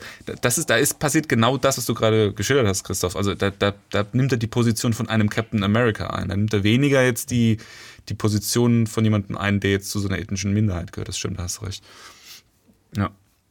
Aber ja, das ist ein, das ist ein, das ist halt auch wirklich, finde ich, ein schwieriges Thema. Also auch schwierig in der Lösung. Was ist denn da die beste Lösung irgendwie? Ja, also jetzt nur zu sagen, so, wir machen jetzt mal irgendwie eine, eine Comicfigur, die hat eine andere Hautfarbe oder die hat auch ein anderes Geschlecht oder die gehört zu einer Minderheit und so weiter, ist das denn genug? Ja, also es gab ja jetzt vor Jahren ähm, auch schon, ähm, also losgelöst vom MCU, dieses Ansinnen bei Marvel zu sagen, so, wir, wir machen jetzt mal unsere ganzen Superhelden, die machen wir jetzt mal ein bisschen mehr modern und passen da jetzt auch mal die Geschlechter, die Hautfarbe und so weiter und so fort an, um das einfach auch mal mehr wieder in der Realität irgendwie sich abspielen zu lassen. Ja? Also dass das mehr dem entspricht, wie wir als, als menschliche Rasse irgendwie auf dem Planeten überhaupt unterwegs sind und nicht alles ist weiß, alles ist männlich. Ja? Ah, schwierig. Es ist, ein, es ist schwierig, das mhm. richtig und gut hinzukriegen, finde ich. Aber es ist wichtig, auch ja, da mal den ersten das, Schritt zu gehen. Das ich, hat die Serie auf jeden Fall. muss ich beipflichten. Also es ist, es ist im, im Rahmen dessen, wofür das, das MCU da ist und, und äh, wofür es steht, es ist, mein Gott, also es ist wir reden hier von Comic-Verfilmungen. Ja, es ist halt, es ist halt Popkultur und äh, dass die, dass diese Art ähm, von Popkultur es immer stärker probiert und versucht eben auch solche gesellschaftspolitischen Aspekte ähm, zur Geltung zu bringen. Ähm, das finde ich gut. Das finde ich ein gutes Ansinnen. Und, und die Serie, ja, wie gesagt, die Serie hätte in, in, an einigen Punkten für mich ein bisschen mutiger sein können. Ähm, aber ähm, ich glaube, die Botschaft, die sie da mitgeben, die ist klar. Ja. Aber du sagst jetzt, du sagst jetzt Popkultur so, als ob das was, äh, was Abwertendes wäre. Also wir leben in einer Zeit, in der die Popkultur, das ist ja im Prinzip die Kultur, die alle Kulturen eint. Und äh, deswegen sind ja jetzt gerade so Comic-Verfilmungen sind ja gerade aus genau diesem Grund so wichtig, weil die eine, eine Sprache sprechen, die fast alle Menschen auf dem Planeten in irgendeiner Form irgendwie auch anspricht. Dadurch. Also ich finde, das ist schon wichtig und äh, ich meine, klar, das ist Popcorn irgendwie auch Kino und ähm, hat jetzt keine besondere Tiefe oder sowas. Nichtsdestotrotz ist es aber ein kulturelles Element, was fast auf dem ganzen Globus Anklang findet. Und dadurch auch die Menschen irgendwo ein Stück weit eint, mhm. klar. So, lass uns mal vielleicht nochmal ganz generell zu dieser, zu dieser Welt sprechen, in der das alles stattfindet, weil ich habe da so ein paar Meinungen, sag ich jetzt mal. Also das erste, was mir total aufgefallen ist, ist diese diese Post-Blip-Welt ist ja eigentlich der Kern dieser Serie. Es geht um dieses Problem dieser Flex oder was die Flexmeshers lösen wollen, ist eigentlich dieses Problem, was durch den Blip erst entstanden ist. Trotzdem kriege ich davon irgendwie verhältnismäßig wenig mit. Also das ja. finde ich ist nicht sehr elegant gelöst. Also ich sehe einfach nur eine Welt, wie ich sie sowieso schon immer kannte. Äh, es, es, gibt einen relativ starken Fokus, was ich irgendwie ein bisschen weird finde, irgendwo auch cool, aber irgendwie weird, auf Osteuropa. Ja, also wir, wir sind irgendwie, in, wir sind in Deutschland, ganz am Anfang sind wir in Deutschland, das ist jetzt nicht Osteuropa, aber dann gehen sie irgendwie in die Slowakei. Später sind sie dann auch irgendwie in Litauen unterwegs und so weiter. Und es hat so diesen ganz leichten Ostblock äh, äh, Fantasie, ähm, wie hieß es Slokowia. hier? Äh, nicht, nicht Slokowia, äh, Sokovia, Sokovia diesen Ostblock-Touch, der, der soll da irgendwie so ein bisschen durchkommen, hatte ich den Eindruck, irgendwie, um, ich sag mal, so ein, so ein, so ein, so ein doch schon irgendwie mhm. westliche Welt, aber nicht so ganz so Amerika und, und, und freie Demokratie und so weiter irgendwie, diesen Vibe da irgendwie einzufangen oder sowas. Ich, das hat für mich mit dem Blip so gar nichts zu tun. Da bin ich so komplett irgendwie im, im Kalten Krieg, wenn, wenn, wenn sowas da so ein bisschen so hochgekocht wird dann als Thema. Also das fand ich irgendwie ein bisschen eine unglückliche Wahl des Schauplatzes einfach. Hätte ich mir Ja gut, aber das liegt gewünscht. aber nur auch an dem Und Narrativ, was du damit verbindest, dass äh, wenn irgendwas im Osten spielt, dass es dann irgendwie so, so eine gewisse Kälte, äh, Kalter Krieg etc., dass du das damit assoziierst, aber ähm, das muss ja vielleicht gar nicht so sein. Also ich glaube, ich glaube, dich zu verstehen, weil ich habe das Gefühl, dass man zu wenig sieht von dieser Problematik, von diesen Flüchtlingslagern und so. Man sieht zu wenig, worum es den Flexmischern ja. eigentlich auch geht. Ja, ja Stefan hat es vorhin viel bist, besser erklärt, als es die, die Serie innerhalb dieser sechs Folgen tut. Also ich habe jetzt in dem, wie Stefan das erklärt hat, wie das beim Blip ausgesehen haben müsste mit diesen ne, 3,5 Milliarden weniger und so weiter. So habe ich es besser verstanden. In der Serie wird das nie so gesagt, wie, über, überhaupt, mhm. also und auch nicht mal gezeigt in irgendeiner Form. Ja, und äh, es spielt ja, also der Blip, so wie es Stefan jetzt auch erklärt hat, der hat ja scheinbar die ganze Welt. Ja, das ganze betroffen. Universum betroffen. Hier ja, wird es aber so dargestellt. Ja, ja, klar, ne, also das ist klar, aber ich meine, also so wie es hier in der Serie dargestellt wird, ist das irgendwie so ein Ding, was sich irgendwie so auf die, ich sag mal, östliche hm. Hemisphäre irgendwie hm. so irgendwie niedergeschlagen oder so. Also in, in Madripur und so weiter ist das ja auch überhaupt gar kein Thema mehr. Ja, äh, oder, oder in Amerika, da scheint auch alles wieder ganz normal so zu laufen wie halt bisher. Also das finde ich ein bisschen, ja, hm, mäßig gut gelöst. Also es scheint irgendwie. auch damit zusammenzuhängen, eventuell, dass quasi während oder zwischen den beiden Blips in den fünf Jahren sind vielleicht Menschen aus ärmeren Regionen, das mag vielleicht irgendwie, keine Ahnung, Mexiko sein, das mag aber auch so der ehemalige Ostblock sein in Europa, dass von dort aus mehrere Menschen, die noch da waren, dann eher so nach Zentraleuropa vielleicht äh, sich bewegt haben, weil die dann auch gedacht haben, okay, äh, dann gehen wir da jetzt mal hin, weil äh, ein ohnehin schon armes Land, wenn da dann nochmal irgendwie die Hälfte der Leute fehlt, da wird ja dann noch mehr Lebensgrundlage genommen, dass die dann eben auch gesagt haben, okay, wir, wir, wir wandern jetzt von, weiß nicht, Litau Litauen, Litauen nach äh, Deutschland so. Und als dann die fünf Jahre rum waren und die ganzen Leute wiederkamen, das ist ja der Punkt, worum sich alles dreht, wurden die Leute, die halt dorthin sich bewegt haben, wurden ja wieder sozusagen vertrieben. So nach dem Motto, okay, wir sind jetzt wieder da, die Wohnung und alles hier gehört uns. Jetzt geht mal wieder raus und geht mal wieder dahin, wo ihr hergekommen seid. So, das ist ja diese ganze Problematik, was ja auch so das Motiv der Flex Smasher ist, dass sie halt sagen so, hey, lass uns doch gucken, dass wir hier irgendwie alle miteinander irgendwie leben können, anstatt dass äh, jetzt die, die Leute, die quasi aus der Not heraus dorthin äh, sich bewegt haben, wieder vertrieben werden und so. Deswegen waren die ja dann auch in diesen besagten Flüchtlingslagern und so weiter. Aber das Problem war halt, man hat das nicht gesehen. Ich glaube, das wäre nochmal interessanter geworden oder das Motiv des Flex-Smasher wäre auch vielleicht nochmal äh, plausibler geworden, wenn man wenn man dieses, dieses Leid oder die Situation der Menschen, für die sie da eigentlich so in diesem Robin Hood-esken Motiv kämpfen, wenn man das nochmal gesehen hätte.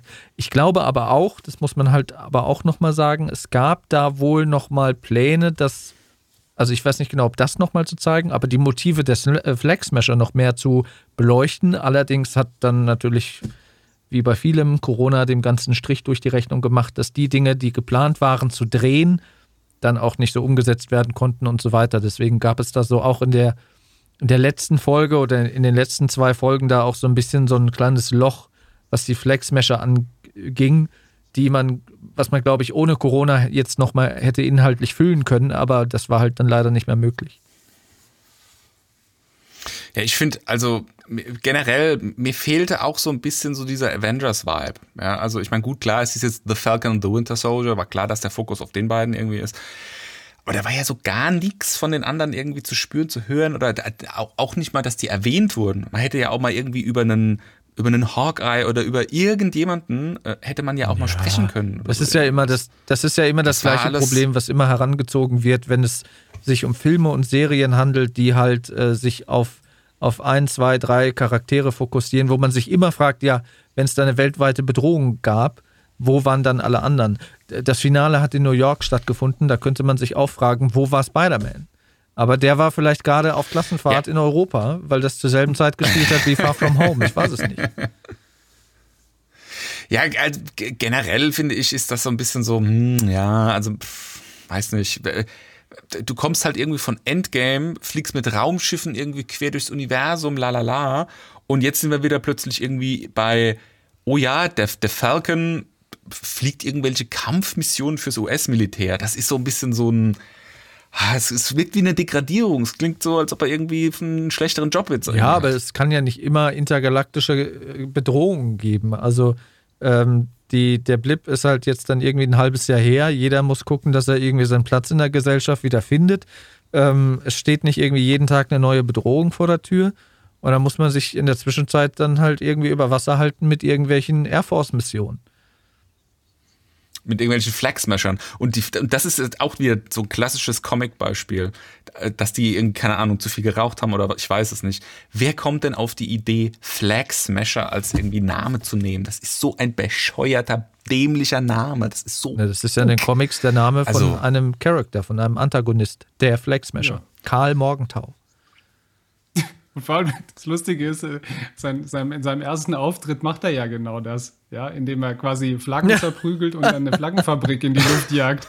Das, das, ist sein erster. Aber es ist schon interessant, äh, warum diese Figur entwickelt wurde, weil die hatten sich damals überlegt, ah, wir brauchen mal wieder eine neue, neue Welle von, von Schurken, äh, gegen die Captain America kämpfen kann. Und wir wollen jetzt mal eben keine, keine Schurken machen, die einfach böse sind, einfach um des Böseseins willen, sondern wir schaffen jetzt halt mal eine Figur, die sozusagen mit einer ganz anderen Ideologie daherkommt.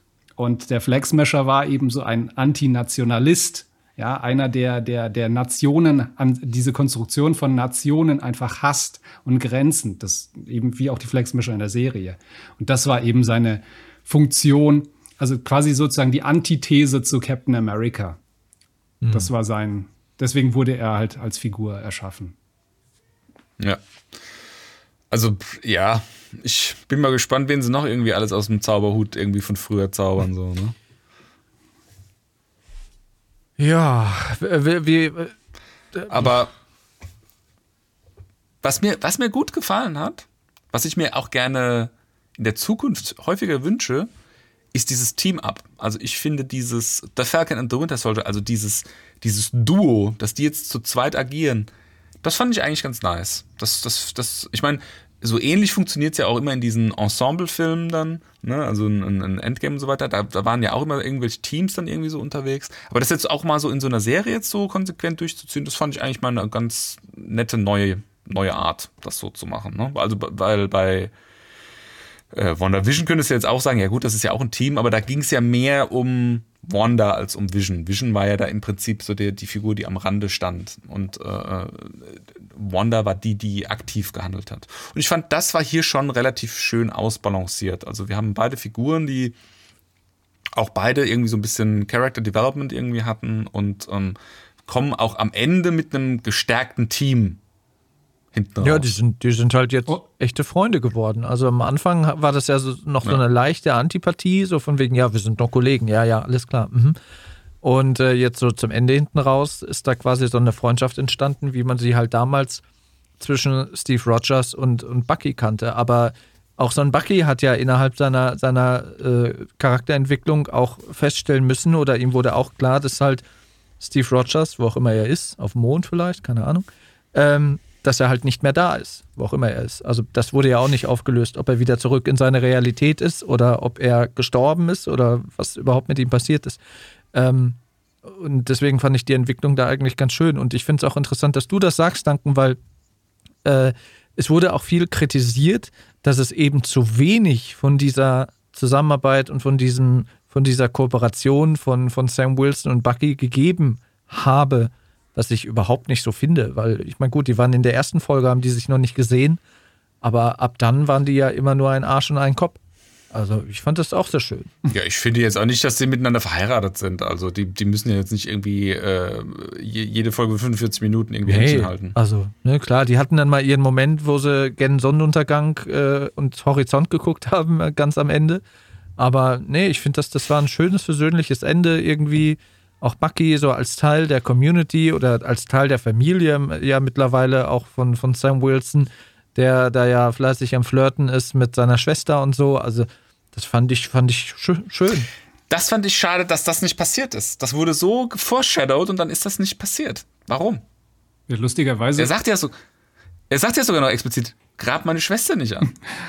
lu- lustigerweise wurde ja was ganz anderes ge, ge, geforeshadowed quasi. Äh, da hatte die, die äh, Internet-Community sich da schön mal wild rein spekuliert, weil äh, ich glaube, Bucky sagt doch an einem, einem Punkt, wo er irgendwie mit, mit Tinder da, dass er da auf Tinder unterwegs ist und in diese ganzen Bilder da irritieren, wo Leute irgendwelche Bilder mit Tigern posten. So, und das machen aber vornehmlich wohl männliche äh, also Mitglieder bei Tinder. Und dann haben natürlich die Leute dann daraus geschlussfolgert, aha, dann hat er bei Tinder eben halt, halt auch nach Männern da oder, oder ist er bisexuell. Und da musste da tatsächlich die, die Regisseurin dann eingreifen und hat dann in einem Interview erklärt, nein, wir wollten damit einfach nur zeigen, dass er mit der modernen Technik nichts am Hut hat und dass er da total inkompetent ist. Punkt aus. er ist nicht bisexuell. Ja, Das ist ja das nächste Thema, was mal aufgemacht werden müsste. Ne? ich bin gerade am überlegen, ob das nicht irgendwo schon der Fall war, aber mir fällt jetzt nichts ein, ne? Nee, du denkst gerade an Star Wars, glaube ich, wo Ja. sich äh, zwei Rebellinnen küssen. Wo das aufgemacht wird, ist in The Boys. Stimmt, ja. dieser äh, Superhelden-Serie von, von äh, Amazon, die ich auch äh, sehr empfehlen kann. Ja. Die ist echt gut. Ja, da können wir ja auch mal eine Folge zu machen. Ähm, Ähm, ein, ein Punkt, einen Punkt würde ich gerne noch. Ähm, hat, wir haben jetzt erfahren, dass Sharon Carter der Power Broker ist. Heißt das, sie hat in Episode 3, als die in dieser, in dieser Containerwerft da, da rumlaufen, hat sie da sozusagen ihre eigenen Schergen umgebracht? es ist halt die Frage, ob die eigenen. Naja, so wie ich das verstehe, hat sie ja, hat sie ja keine Schergen per se, sondern sie ist ja sowas wie äh, der Kopf der Hydra. Ja, aber sie hat ja Also das Kopfgeld ausgesetzt auf, auf Bucky und Sam. Oder das Kopfgeld wurde ja auf die ausgesetzt. Das hat der Power Broker gemacht. Und deswegen sind die Leute ja hinter denen her und wollten die da erwischen. Und dann, was macht sie? Ja, aber- Killt die Leute dann. Oder, oder die Leute wissen Ich habe nicht, das dass so sie verstanden, dass sie als. Ja, das wissen sie ja sowieso ja, nicht. aber, äh, aber was ich für ein. Bitch-Move ist das denn? Nee, ich habe das so verstanden, dass sie, ähm, sie ist, das ist im Prinzip sowas wie, wie eine Doppelagentin. Sie ist zwar die, das, wenn du so willst, Oberhaupt der Unterwelt, ohne jetzt aber eine eigene ähm, Fraktion in der Unterwelt zu haben. Sie ist praktisch nur sowas wie ähm, der Regent, wenn du so willst. Aber es war gemein. Sie hat jetzt, sie hat jetzt keine eigene Mafia-Truppe mit eigenen Mobbossen, die sie irgendwie in den Tod schickt oder sowas. So habe ich Ja. das verstanden. Sie, sie kontrolliert die durch, durch Geld im Prinzip, ne? sie incentivize durch, durch Kopfgelder oder sowas. Aber sie hat jetzt keine eigene Truppe am Start. Ja, aber das so schon, ich aber, das aber verstanden. das hat mich, das hat, dann, dann wundert es mich, weißt du, aber dann, dann würde ich doch, also äh, damit hat sie ja quasi ihre, ihren eigenen Plan ja dann torpediert, weil sie wollte doch, dass, dass Bucky und, und äh, Sam dieses, dieses Supersoldatenserum in irgendeiner Form finden oder wie auch immer. Und dann, und dann setzt sie das Kopfgeld aus und, und riskiert damit, dass dann halt da die Leute hinten dran sind und die dann vielleicht abknallen oder was auch immer. Ich finde den ganzen Twist um sie, finde ich sehr, sehr Ja. unbefriedigend, Ja. muss ich sagen. Also ich muss ganz ehrlich sagen, ich meine, das war jetzt klar, dass das nicht in dieser Serie passiert. Ich hätte es mir trotzdem gewünscht. Hatte ich ja auch schon mal in der vergangenen äh, Podcast-Folge drüber gesprochen. Ich hätte es schön gefunden, wenn sie der neue Captain America geworden wäre. Eine Frau mit dem Schild. Und dann haben wir ja noch so eine Art Verwandtschaftsverhältnis da irgendwie ja auch ähm, noch. Äh, Das hätte ich interessant gefunden. Das ist natürlich so nicht gekommen, sonst hätte die Serie auch anders geheißen, das ist klar. Dafür gibt's einen weiblichen Aber Thor. dass sie jetzt am Sch aber dass sie jetzt am Schluss ähm, da dieser Powerbroker ist und dass sie dann auch so äh, doppeltes Spiel spielt und irgendwie eigentlich auch mehr böse als gut dann auch äh, ist, oh, es ist das finde ich sehr, also es ist halt gar nicht erklärt, null, ja, ähm, und es ist halt auch für, wie ich, die, wie ich die Figur in den vergangenen Filmen immer wahrgenommen habe, ist es halt super overstretched irgendwie so. Ich, ich glaube das halt null. Und jetzt ist halt natürlich klar die Frage, was ist denn da die Intention? Ist die Intention, das passiert ja dann auch eigentlich in der Post-Credit-Scene, dass man sieht, dass sie da äh, Informationen als Powerbroker in Madripur dann wieder an irgendwelche Unterweltleute vom Militär, vom US-Militär verkaufen will.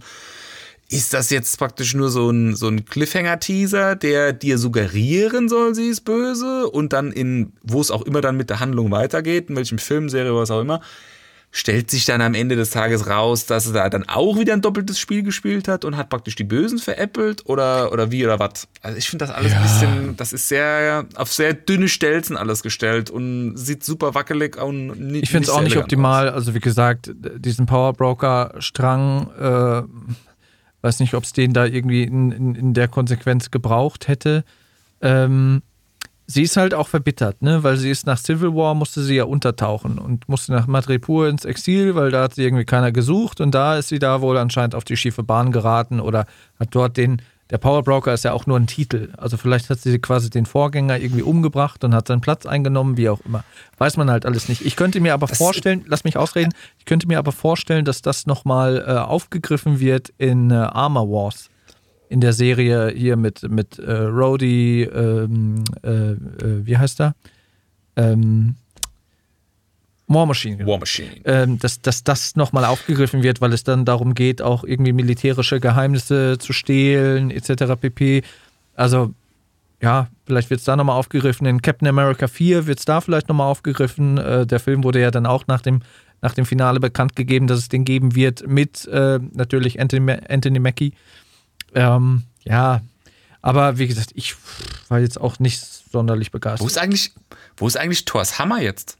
Ja, der ist Den hat er wieder aufgehoben hat. zurückgebracht in die Realität, wo er, wo er sich den geborgt hat. Oder Steve Rogers hat den Ach so. zurückgebracht. Ja, ich finde einfach, ähm, die Intention von ihr, das ist für mich null nachvollziehbar. Die Figur ist null nachvollziehbar. Die ist da irgendwie Shield-Agentin gewesen, dann war sie beim CIA, dann musste sie in Madripoor abtauchen. Madripoor ist, ist also so wie es dargestellt wird, irgendwie dieses New York das, äh, von Asien, irgendwie sowas wie Singapur oder sowas. Also äh, da ist es mega geil. Also es ist keine Strafe, da leben zu müssen. Ja. Na gut, das, was wir da gesehen haben, sah jetzt nicht sonderlich einladend aus. Außer, dass es sicherlich nachts ein schönes Fotomotiv ist, aber keine Ahnung. Ja, es ist halt so ein Moloch irgendwie, ne? Also, so hat es den Anschein gehabt. Hast du, hast, Stefan, hast du da ein, hast du da ein Madripoor-Bildband hinter dir stehen Nein. an deiner Wand? Ähm, ja, Duncan hat sich darüber lustig gemacht, weil ich äh, hinten auf meinem Regal am Ende meines Zimmers hier Bildbänder stehen habe. Wow, Bildbänder. ich bin Stefan Schreier, ich fotografiere Ja. gern. Ähm, Meine Kinder machen dich übrigens mittlerweile schon nach, Stefan. Die hören Nein, sich die den machen- Podcast die auch machen- immer an und die machen jetzt immer, oh, ich weiß, Stefan die, machen dich, die machen dich nach, wie sie mich, die machen dich nach, wie du mich nachmachst. Korrekt, stimmt. Voll recht. Äh, worüber ich gerne noch sprechen möchte, was mir auch störend aufgefallen ist in dieser Serie, wo ich mich eigentlich drauf gefreut habe, wo man sich die ganze fünfte Folge drauf gefreut hat, weil es halt nicht aufgedeckt wurde, weil es halt im Koffer war. Ähm, wie hat euch denn äh, das neue Outfit von äh, Cap gefallen? Tja, sagen wir mal so. Es ging ja darum, dass jetzt ein, ein Schwarzer sozusagen endlich äh, die Rolle eines Captain America einnimmt. Und dann haben sich wohl die Designer gedacht, okay, wenn er das macht, dann packen wir aber so viel Weiß wie möglich in das Kostüm. Genau das gleiche habe ich auch gedacht. Wobei es ja sehr comic-akkurat ist. so- ne? Also sie haben sich da schon sehr stark an die Vorlage im Comic gehalten. Meiner Ansicht nach zu stark, weil Ja, es ein ich- bisschen nach. Also als er da äh, die, die Szene, wo man ihn das erste Mal gesehen hat, wo er das Schild durch die Fensterscheibe wirft und den Flag Smasher da ausnockt, dann durch die Fensterscheibe quasi springt, landet und in diesem Flur steht und man quasi so diesen Hero-Shot hat, wo man auch das erste Mal das Kostüm sieht, hatte ich schon das Gefühl so, mal irgendwie ein bisschen plastikbillig. Weiß nicht. Also ich habe mir da auch, auch schön, dass es comic-akkurat ist, aber ich habe gedacht, es ist noch ein bisschen mehr, noch ein bisschen mehr in die Jetztzeit äh, transferiert worden, zumal es ja aus äh, Wakanda kam, was ja Bucky in Auftrag gegeben hat als Gefälligkeit. Da dachte ich auch, das wird noch mal ein bisschen fancier. Aber es war im Prinzip, Also ich, äh, ja, ich werde nicht warm mit diesem, ich habe es vorhin ja schon mal gesagt, mit diesem Stirnband, was er da im Prinzip irgendwie so integriert hat an dem Anzug. Was ich auch äh, ganz, ganz schlimm finde, also ich, ich mag das nicht so, wenn T-Shirts am Hals so eng sind. Das, das kriege ich immer so Beklemmungen irgendwie am Hals. Das finde ich total unangenehm. Ich muss auch immer so irgendwie so die ausweiten, dass das irgendwie ein bisschen weiter ist am Hals. Und sein Kostüm ist so geschnitten, dass, der, dass das so, das geht so unterm Kinn so direkt los und sieht so aus, als ob es ihn so erwürgt irgendwie so halb. Ich habe das Kostüm, meine erste Reaktion, als ich das Kostüm gesehen habe, war so, wow, der muss echt so einen zugeschnürten Hals haben. Es muss super unangenehm sein, das Ding zu tragen. Wie kannst du dich da auf dein Superheldentum konzentrieren? Ja, also ich dachte, es ist so ein bisschen mehr Vibranium. Ich meine, klar, die Flügel sind wahrscheinlich aus Vibranium, aber ich dachte, es ist so ein bisschen, noch ein bisschen mehr rüstungsmäßig, weil er muss ja auch irgendwie ausgleichen, dass er kein Supersoldat ist. Was er ja auch in gewisser Weise äh, gemacht hat, in Form oder mit Hilfe der, der Flügel, die er so als Schutzschild äh, auch äh, nutzen kann, oder äh, in Form des Jetpacks, wo er dann ja auch äh, so Leute so wegsmashen kann. Ähm, ja, aber ich dachte, es ist noch ein bisschen mehr afrofuturistisch. Diese, diese Szene, die du eben gerade irgendwie beschrieben hast, wo er so mit den Flügeln diesen Schild macht, ne? Also wenn er den, wenn er den Captain America Schild dann noch so auf seinen Kopf halten würde, dann wären wir genau bei Asterix und Obelix, wenn die Römer diese komischen, diese komischen Panzer da bilden mit ihren Schilden. Kennt ihr das? Wenn die dann immer so die Schilde so über ihre Köpfe halten ja. und so außen dicht Das habe ich jetzt so nicht Witzig. gesehen, aber ja, wie gesagt, ich, die Flügel, ja, das sieht alles ganz nett aus, aber ich finde so die, die, gerade um den Hals, um den Kopf so, das war mir alles zu sehr, sah das zu sehr nach Stoff aus. Nach so irgendwie Karneval, Grabbeltisch, Kostüm äh, für Kinder. Ja, es ist zu weiß. Es ist definitiv zu weiß. Also das ist so. Also Ich verstehe gar nicht, ich- wahrscheinlich wegen Spider-Man, ich verstehe gar nicht, warum sie nicht auf Rot gegangen sind. Das ist, korrespondiert ja gut auch mit äh, Dunkel.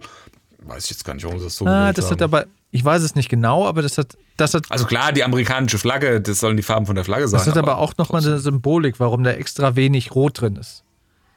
Ähm, und quasi viel Weiß. Also ich glaube, da ist jetzt nicht nur Weiß drin, weil halt weiße Männer und so.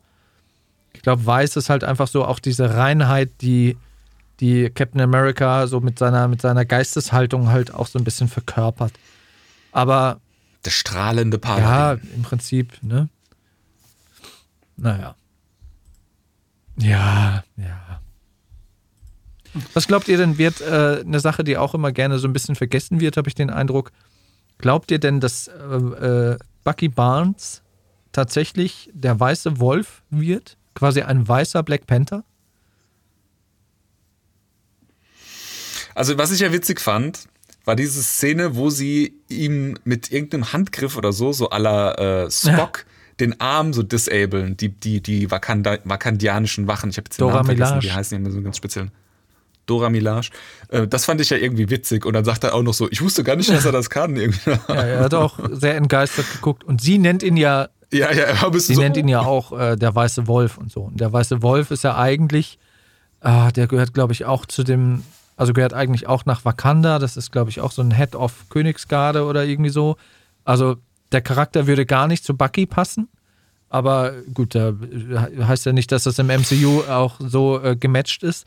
Ähm, es bleibt halt abzuwarten, ob vielleicht in der weiteren Entwicklung von äh, Bucky Barnes und, und je nachdem, inwieweit Sebastian äh, Stan äh, die Rolle noch weiter verkörpert, ob er irgendwann quasi da so richtig sein Superheldenkostüm nochmal bekommt. Ja, der braucht auf jeden Fall braucht der einen neuen Namen. Winter Soldier, das ist ganz nah für mich an Flag Smasher und an diesen ganzen anderen schlechten Superheldennamen aus dem DC-Universe. Also, bitte. Gebt dem Jungen ein Kostüm, ein vernünftiges und einen Namen. Ja, ich glaube, der Name wird irgendwann Weißer Wolf sein. Es soll ja auch eine, eine Serie geben, die sich in Wakanda abspielt. Ob er dann vielleicht da auch eine Rolle spielt und dann zum Weißen Wolf wird. Also das wird, glaube ich, nochmal, kann man nochmal gespannt sein, was, was daraus wird. Man muss ja auch bedenken, dass äh, Black Panther, ich weiß gar nicht, ob die, ob Black Panther neu besetzt wird durch den, durch den äh, Tod von Chadwick Boseman. Ähm, ob er dann irgendwie, keine Ahnung. Aber da muss Ja, er. also das wäre, glaube ich, kein gutes Zeichen, wenn man als, weil der Black Panther war ja seinerzeit auch als Film sehr gehypt, weil er halt eben einen fast ausschließlich schwarzen Cast hatte. Ähm, da- jetzt die Hauptfigur, die auch noch Black Panther heißt, durch den weißen Mann zu ersetzen, Kai, das hatte ich für keine gute Idee. Ja, aber ich, ich glaube, der wird schon, also ich denke mal, vielleicht wird Black Panther dann auch eine Frau, vielleicht ist ja dann auch Shuri äh, neue Black Pantherin. Ähm, aber irgendwas das muss da auch schön, noch mit, Frau mit werden Bucky passieren. gut. Weil Bucky sagt ja auch so, in Wakanda Also ich hat könnte er mir- irgendwie die schönste Zeit seines Lebens verbracht und so. Also der ist da schon, glaube ich, verbunden zu Wakanda. Ich könnte mir schon vorstellen, dass äh, Sebastian Stan da mitspielt Ja. im Film und vielleicht eine der Hauptrollen dann tatsächlich auch einnimmt. Das könnte ich mir gut vorstellen. Das würde auch gut passen, Weil ich finde ihn echt, weil er die Connection als, auch Schau einfach da als ist. Schauspieler und Charakter finde ich echt, äh, bin ich echt gehypt. Da freue ich mich drauf, mehr von dem zu sehen. Da sehe ich es auch ein, dass der quasi nicht äh, ein neuer Luke Skywalker oder ein jüngerer äh, Luke Skywalker wird, was ja auch mal irgendwie im Gespräch war, weil er ihm so ähnlich sieht, dies, das. Sehe ich gar nicht. Ja, finde ich schon. Sehe ich gar nicht, dass der aussieht. gepasst. Das Doch, Ja. der sieht genauso aus. sehe ich gar nicht. Wenn du dem so einen Topfschnitt verpasst, so quasi so eine Frisur, wie ich immer habe, wenn ich äh, äh, sechs Monate nicht beim Friseur war, dann sieht er genauso aus wie Luke Skywalker. Ja, ja. Hm. Total. Machen die schon mal deswegen nicht, weil Star Wars ja auch Disney gehört. Die, die schneiden sich ja nicht ins eigene Fleisch. Ja, haben wir noch was? Eine Sache will ich noch mal ganz kurz thematisieren, dann ist auch äh, Feierabend. Äh, Contessa Valentina Allegra de Fontaine. Ah. Julia Louis Dreyfus. What the Da weiß man ja auch noch nicht genau, äh, wer sie so genau ist. Also sie, in den Comics ist sie ja auch irgendwie so, hat ein Verhältnis mit, mit ähm, Nick, Nick, Nick Fury gehabt und auch mit, mit Steve Rogers und so und war dann mal undercover bei Hydra und war irgendwie Madame Hydra oder wie, oder wie die da hieß. Also auch äh, jetzt hier ins, ins MCU geholt, sehr undurchsichtig. Also ich glaube, sie ist so, ein, so eine Art Nick Fury, die halt so Schurken rekrutiert, um dann quasi so eine, ja, so ein Anti-Helden, äh, so, so ein Anti- Anti-Helden-Team-Up dann aufzubauen. Zu Suicide Genau. Squads Ja, damals. es gibt, ne? es gibt, ja, es gibt in den Marvel Comics gibt's dann, glaube ich, später irgendwie so ein, ein Team-Up Ja. von solchen, solchen Villains. Ich habe jetzt den Namen vergessen, aber da ist dann auch ähm, Boltons, irgendwas mit BO. eben US Agent. Irgendwas mit Bitte? Bolton, Bolton. Äh, Irgendwie, keine Ahnung. Aber der US Agent ist da dann auch mit drin und äh, ist dann sozusagen der, auch der Anführer dieser Truppe. Also ich sehe im Prinzip sowas wie ein weiblicher Nick Fury. Prinzipiell eher mm, den Guten zuarbeitend, ohne jetzt wirklich gut zu sein oder wie kann man die verstehen? Ich, das ist, ich, das finde ich ein bisschen unglücklich gelöst, dass da so von der Serie Figuren eingeführt werden, die jetzt der äh, belesene Comic-Kenner natürlich sofort erkennt und, und weiß, wie er die irgendwie einordnen muss. Aber jetzt jemand wie ich, der jetzt die Comics nicht kennt, halt nur denkt so, äh, Fragezeichen, Fragezeichen, was, was ist hier los? Wer, wer, ist das? Was macht die? Und dann wird es halt auch nicht wirklich so richtig erklärt, ja. Du siehst sie nur ganz kurz. Ich meine, es ist irgendwo ein bisschen klar, dass sie nicht unbedingt nur gute Absichten irgendwie hat und auch so wie sie auftritt und aussieht und so weiter und so fort, ein bisschen fragwürdig, aber. Ah, die Thunderbolts hießen sie. Mhm. Gut gegoogelt, Ja, sorry. Ah ja, hier wird in Echtzeit Content generiert. Echt? Genau, und da soll ja auch, äh, auch Baron Simo äh, mit stattfinden und äh, US Agent und so weiter und so fort. Also wenn es da nochmal eine eigene Serie oder einen eigenen Film zu gibt. We never know. Das finde ich eigentlich ganz charmant. Das, das hätte ich an und für sich auch besser gefunden als The Falcon and the Winter Soldier. So eine Art Suicide Squad als, als Serie. Das ist eine, das halte ich für eine sehr gute Idee. Und, und was wir auf jeden Fall noch mehr sehen müssen, ist äh, Baron Simo beim Updancen. Einfach mal googeln, geniales Meme. Da hat ja auch Marvel, glaube ich, selbst irgendwie eine, eine 10-Stunden-Version oder eine 1-Stunden-Version irgendwie dann rausgehauen Echt danach. jetzt? Witzig. Das ist wohl laut Daniel Brühl, ich habe auch ein Interview gesehen, wo er sagt, ja, das ist so durch Zufall eigentlich entstanden. Also es war gar nicht, also er, er hat gar nicht damit gerechnet, dass das irgendwie mit reingeschnitten wird, weil das so ein bisschen so irgendwie so just for fun war und sie haben die Kamera halt drauf gehalten irgendwie. Und äh, ja, dann hat es das halt in die Serie geschafft. Der Daniel Brühl auf seine alten Tage bist du nochmal ein Superheld. So alt ist er doch noch gar nicht. Der Daniel Brühl doch, der ist so in meinem Alter. Der muss so um die 40 rum sein. Ja, aber das ist doch nicht alt. Zwa- 42 ist der. Das ist doch nicht Hust. alt. Hust, hust. Es ist so genauso alt wie ich. Ja gut, äh, er ist sogar noch älter als du. Ja. Ein alter Furz wie ich. Ja. Ja, sollen wir mal zum Resümee kommen oder habt ihr noch was, was euch da unter den Nägeln Yes. brennt? Lass es uns tun. Ja, dann fangen wir an. Christoph. Ja, was soll ich denn sagen? Also es ist jetzt eigentlich alles Wichtige gesagt worden. Also im Grunde genommen, sage ich mal so, die, äh, die Serie hätte es vielleicht gar nicht gebraucht, aber ich finde, sie haben das schon ganz gut gemacht mit diesem, mit diesem Kreis, ne, was, was Duncan ja auch schon schön beschrieben hat. Ne? Also wir sind da geendet, wo wir eigentlich begonnen haben, mit diesem kleinen Schlenker. Ähm, Ich fand die, ähm, die Botschaft, auch gerade in der gesellschaftspolitischer Hinsicht, die da die Serie transportiert, fand ich eigentlich gut gemacht. Ich fand äh, ähm, also zumindest das, was, was Sam Wilson angeht und sein Verhältnis halt zu dem, zu dem Schild und seine Aufgabe als Captain America, das fand ich ganz gut umgesetzt. An einigen Punkten, wie gesagt, hätte ich mir etwas mehr Radikalität, etwas Mut gewünscht. Die Flag Smasher an sich fand ich, äh, haben haben für mich nicht funktioniert, eben aus dem Grund, wie Stefan das auch schon gesagt hatte, es wurde halt einfach ihre Agenda nicht so richtig klar. Ähm, oder, oder das, worum es ihnen eigentlich geht. Und das war das Problem. Also du wusstest eigentlich nicht, wie soll ich jetzt zu denen stehen? Soll ich jetzt mit ihnen sympathisieren? Soll ich sie blöd finden? Das war für mich immer so ein Hin und Her. Und dann wurde es dann zu sehr, also zu, zu sehr ähm, mit, dem, mit, dem, mit der Brechstange dann in dich eingehämmert. Ja, die, die sind schon böse, also die darfst du, die darfst du nicht mögen. Ähm, das fand ich zu platt. Und ansonsten, also das war eine, wirklich eine, eine solid, solide gemachte, gute Serie. Ähm, ja, also so war, ich fand sie nicht besser als Wonder Vision. Da fand ich Wonder Vision auch die, die, die auch dieses Konzept des, des, des Serienformats fand ich echt cool umgesetzt hat, äh, auch spielerisch. Ähm, und, und so ein bisschen mehr, mehr Futter auch hatte, was so, was so kleine Andeutungen und so für die, für die Comic Insider und alles so. Ähm, zwar schon deutlich mehr gespickt damit. Ähm, also, wenn ich es ranken müsste, also für mich Wonder Vision erstmal top und danach dann halt The Falcon and the Winter Soldier. Aber ich freue mich äh, jetzt schon auf Loki.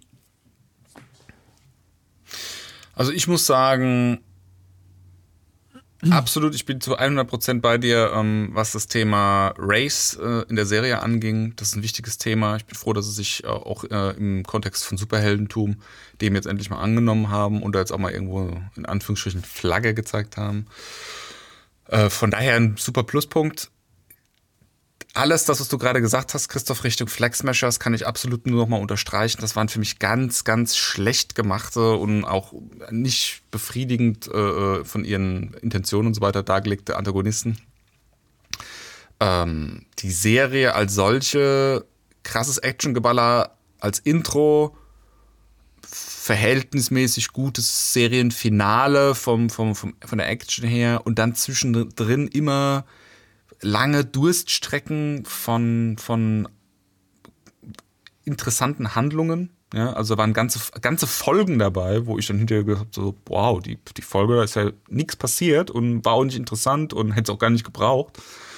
Ähm, von daher äh, sehr, sehr große Durststrecken drin. Das hat mir ganz gar nicht gefallen, habe ich, war ich auch sehr, sehr, sehr, sehr stark überrascht, weil WandaVision da so einen extrem krass, krassen Start hingelegt hat und auch vor allen Dingen so einen unerwarteten Start. Ja. Ähm, mir hat auch total, ich weiß, das ist jetzt im Prinzip eine Captain America Serie, von daher ganz weit weg von WandaVision, aber nichtsdestotrotz war halt jetzt WandaVision die erste und hat da irgendwo, ich sag jetzt mal, den Startschuss gemacht. Mir hat dieses Arzige, dieses äh, Arthausige gefehlt, mir hat dieses Verspielte gefehlt, was bei WandaVision drin war.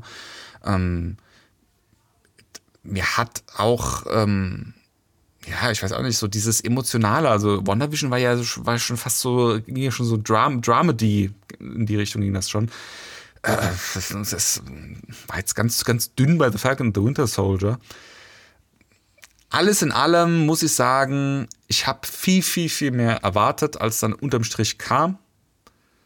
Nicht gut abgeliefert am Ende des Tages, muss ich sagen. Von mir, da, von daher nur maximal eine drei bis drei Minuten. Oh. Ja, Christoph, hast du eine Note genannt? Ach so, nee, dann würde ich vielleicht äh, gehen auf zwei, zwei Minus. Ja. Ähm, also ich habe dem, was ihr gesagt habt, nicht mehr viel hinzuzufügen. Das ist eigentlich alles gesagt. Ich war, muss ich sagen, dennoch positiv überrascht, weil ich im Vorfeld gedacht habe, so, ah ja, Falcon and the Winter Soldier, ah ja, was soll da jetzt groß erzählt werden? Komm, hier macht zeigt Loki. Loki ist das, worauf alle warten. Ähm, da muss ich sagen, da habe ich mich auch dabei ertappt, wo ich, wo ich quasi im Vorfeld äh, die Serie jetzt nicht sonderlich ernst genommen habe, weil sie halt nach einem Highlight kam mit Wonder Vision und äh, oder zwischen zwei Highlights liegt mit Wonder Vision und Loki. Deswegen habe ich dann so gedacht, so, ach komm, ja, nehmen wir das als Lückenfüller mal so mit. Es hat mich dann aber dann doch nochmal irgendwo positiv überrascht, weil halt auch die ganze, die ganze ähm, äh, Alltagsrassismus-Thematik auch äh, sehr gut mitgenommen hat. Was die Antagonisten angeht, die Flex Smasher, gebe ich euch recht. Also ich glaube, das wäre nochmal sehr interessant geworden, das nochmal besser zu beleuchten. Weil ich halt auch eigentlich die, die, die Carly Morgenthau nicht schlecht fand, eigentlich, weil sie so eine 17-jährige fehlgeleitete Teenagerin gespielt hat und die, die Aaron Kellyman das auch, finde ich, sehr gut verkörpert hat. Ähm, deswegen wäre das sicherlich nochmal interessant gewesen, da nochmal mehr drüber zu erfahren. Gut, hätte, hätte Fahrradkette, haben wir aber nicht. Ähm, ja, es gibt einen Captain America, wo ich sagen muss, okay, das ist ein neuer Captain, ähm, der äh, wird würdig Steve Rogers beerben. Da spielt es auch keine Rolle, welche Hautfarbe er hat oder ob er Flügel hat oder nicht und wie auch immer. Ähm, deswegen freue ich mich da auch drauf, mehr davon zu sehen. Ich war positiv überrascht von der Charakterentwicklung von, ähm, von Bucky Barnes. Äh, fand ich auch gut. Ja, aber es ist halt jetzt nicht so outstanding, dass ich sage, das reicht da an Wonder Vision heran. Also deswegen bin ich da bei Christoph und sage da auch eher 3 plus, 2 minus. 3 plus, würde ich sagen, damit wir nicht alle die gleiche Note haben oder, oder ja. Also schon schlechter als WandaVision und ich glaube, WandaVision habe ich eine 2 gegeben oder 2 plus oder so. Ja. Ja. Dann ist ja alles gesagt. Ja. Also auf, auf Loki freue ich mich auch so richtig. Ne? Das ist jetzt noch ein bisschen mehr wie ein Monat, glaube ich. Am 11. 11. Juni soll es, glaube ich, ja. losgehen. Und ab Dienstag mhm. läuft, heute ist Sonntag, wo wir das aufnehmen, ab Dienstag läuft der äh, Star Wars The Bad Batch. Hm. Hm wo ich jetzt nicht so gehypt drauf bin, weil ich halt mit der ganzen Clone Wars-Thematik jetzt nie so warm wurde. Aber gut, damit kann man sich zumindest die Zeit bis Loki überbrücken. Ja, das stimmt wohl. Das äh, sollten wir uns auch mal angucken. Das ist eine Realverfilmung oder ist es nee, Animation? Animation. Animation. Das ist so im, im Stil so. von Clone Wars, nur nochmal ein Mühe zeitgemäßer. Also besser animiert, aber im selben Stil im Prinzip. Ja, das ist, das ist schon, also das ist im gleichen Stil animiert. Die haben so ein bisschen so eckige äh, Kinns und Köpfe und sowas, ne? Aber ähm, das ist von der Cinematografie, wie das Ein geschnitten bisschen ist, wertiger auch, so. Ja. ist das ein bisschen, bisschen mehr an einem Film als an einer Serie dran. Das merkst du schon am Trailer. Die, die, die, die legen jetzt praktisch auf Filmästhetik in Serie, in, in Zeichentrickserie. Das ist, glaube ich, jetzt so der, der Anspruch, wie sie das Ding umsetzen wollen. So ein. Okay.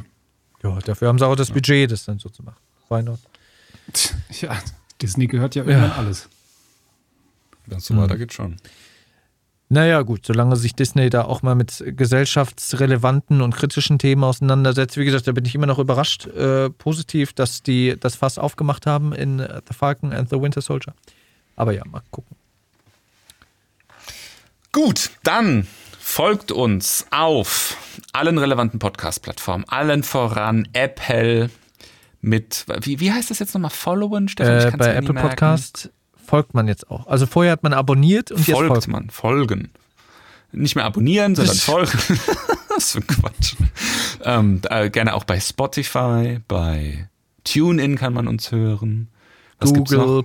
Fällt dir noch was Podcast. ein? Äh, Google Deezer. Podcasts, Deezer, eigentlich überall. Gerne auch mal auf den sozialen Medien vorbeischauen. Da sind wir auf Instagram akt am aktivsten, indem wir da so gut wie nie was posten. ich wollte sagen, was? Ja. Ja, eben, aber so Habt gut wie nie. Also im Gegensatz zu nie, ne?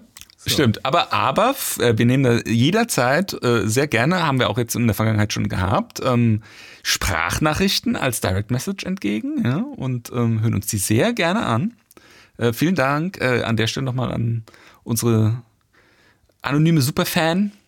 Äh, Wieso anonym? Will die anonym bleiben oder was? weiß ich nicht, ich will sie jetzt nicht doxen, ohne sie vorher zu fragen. Und ähm, wir, Also, äh, wir haben ja anonym auch heißt, es gibt sie nicht. Das will Nee, es gibt die schon. Also, nein, nein, nein, nein, nein, die gibt's schon, die gibt's schon. Und ähm, was gibt's noch? Wir haben TikTok, wir haben äh, Snapchat. Wir sind, eigentlich viel zu, wir sind eigentlich viel zu alt für die Sachen. Ne? Wisst ihr eigentlich, dass wir jetzt sogar, wir brauchen jetzt eine Facebook-Fanpage, habe ich gelesen. Äh, Facebook macht ja jetzt auch bald Podcasts und dafür brauchst du dann tatsächlich eine Facebook-Fanpage. Jetzt haben wir äh, den zweijährigen Nerdy Fancy Future Shit Podcast äh, Geburtstag rumgebracht ohne Facebook-Fanpage, sondern das müssen wir am Ende des Tages doch noch machen. Kommst nicht drum herum. Fürchterlich. Der Zuckerberg. das Dieser Disney der Zuckerberg. sozialen Netzwerke. Naja, auf jeden Fall ähm, schaut da vorbei, haltet euch da gerne auch up to date, äh, schaut auch gerne mal auf der Nerdy Fancy Future Shit äh, Webseite vorbei, die habe ich äh, gerade vor kurzem jetzt abgedatet, die ist jetzt top notch. Auch ein bisschen äh, mit neuer Schriftart und so, schickimicki. Und hört das nächste Mal rein, wenn es dann heißt Sieht aus wie vorher die Website. Who Watches the Watchman? Du siehst auch aus wie vorher. Wenn es das nächste Mal ist, es sieht aus wie vorher. Gut. Dann allen miteinander noch ein schönes Restwochenende. Ja, danke, ebenso. Guten Appetit. Es ist Mittagszeit. Stefan, bi- bis du diese Podcast-Folge fertig geschnitten hast, ja, ist das Wochenende lange vorbei. die Woche, die Woche ist dann lange vorbei. Ja, ja. genau. Ja, ja, okay, alles klar. Dann, äh, wie gesagt, bis zum nächsten Mal. Dann, liebe Ko- Podcast-Kollegen, haben Sie sich wohl. Äh, adieu, bis zum nächsten Mal. Ciao, ciao. Tschüss. Auf Wiedersehen.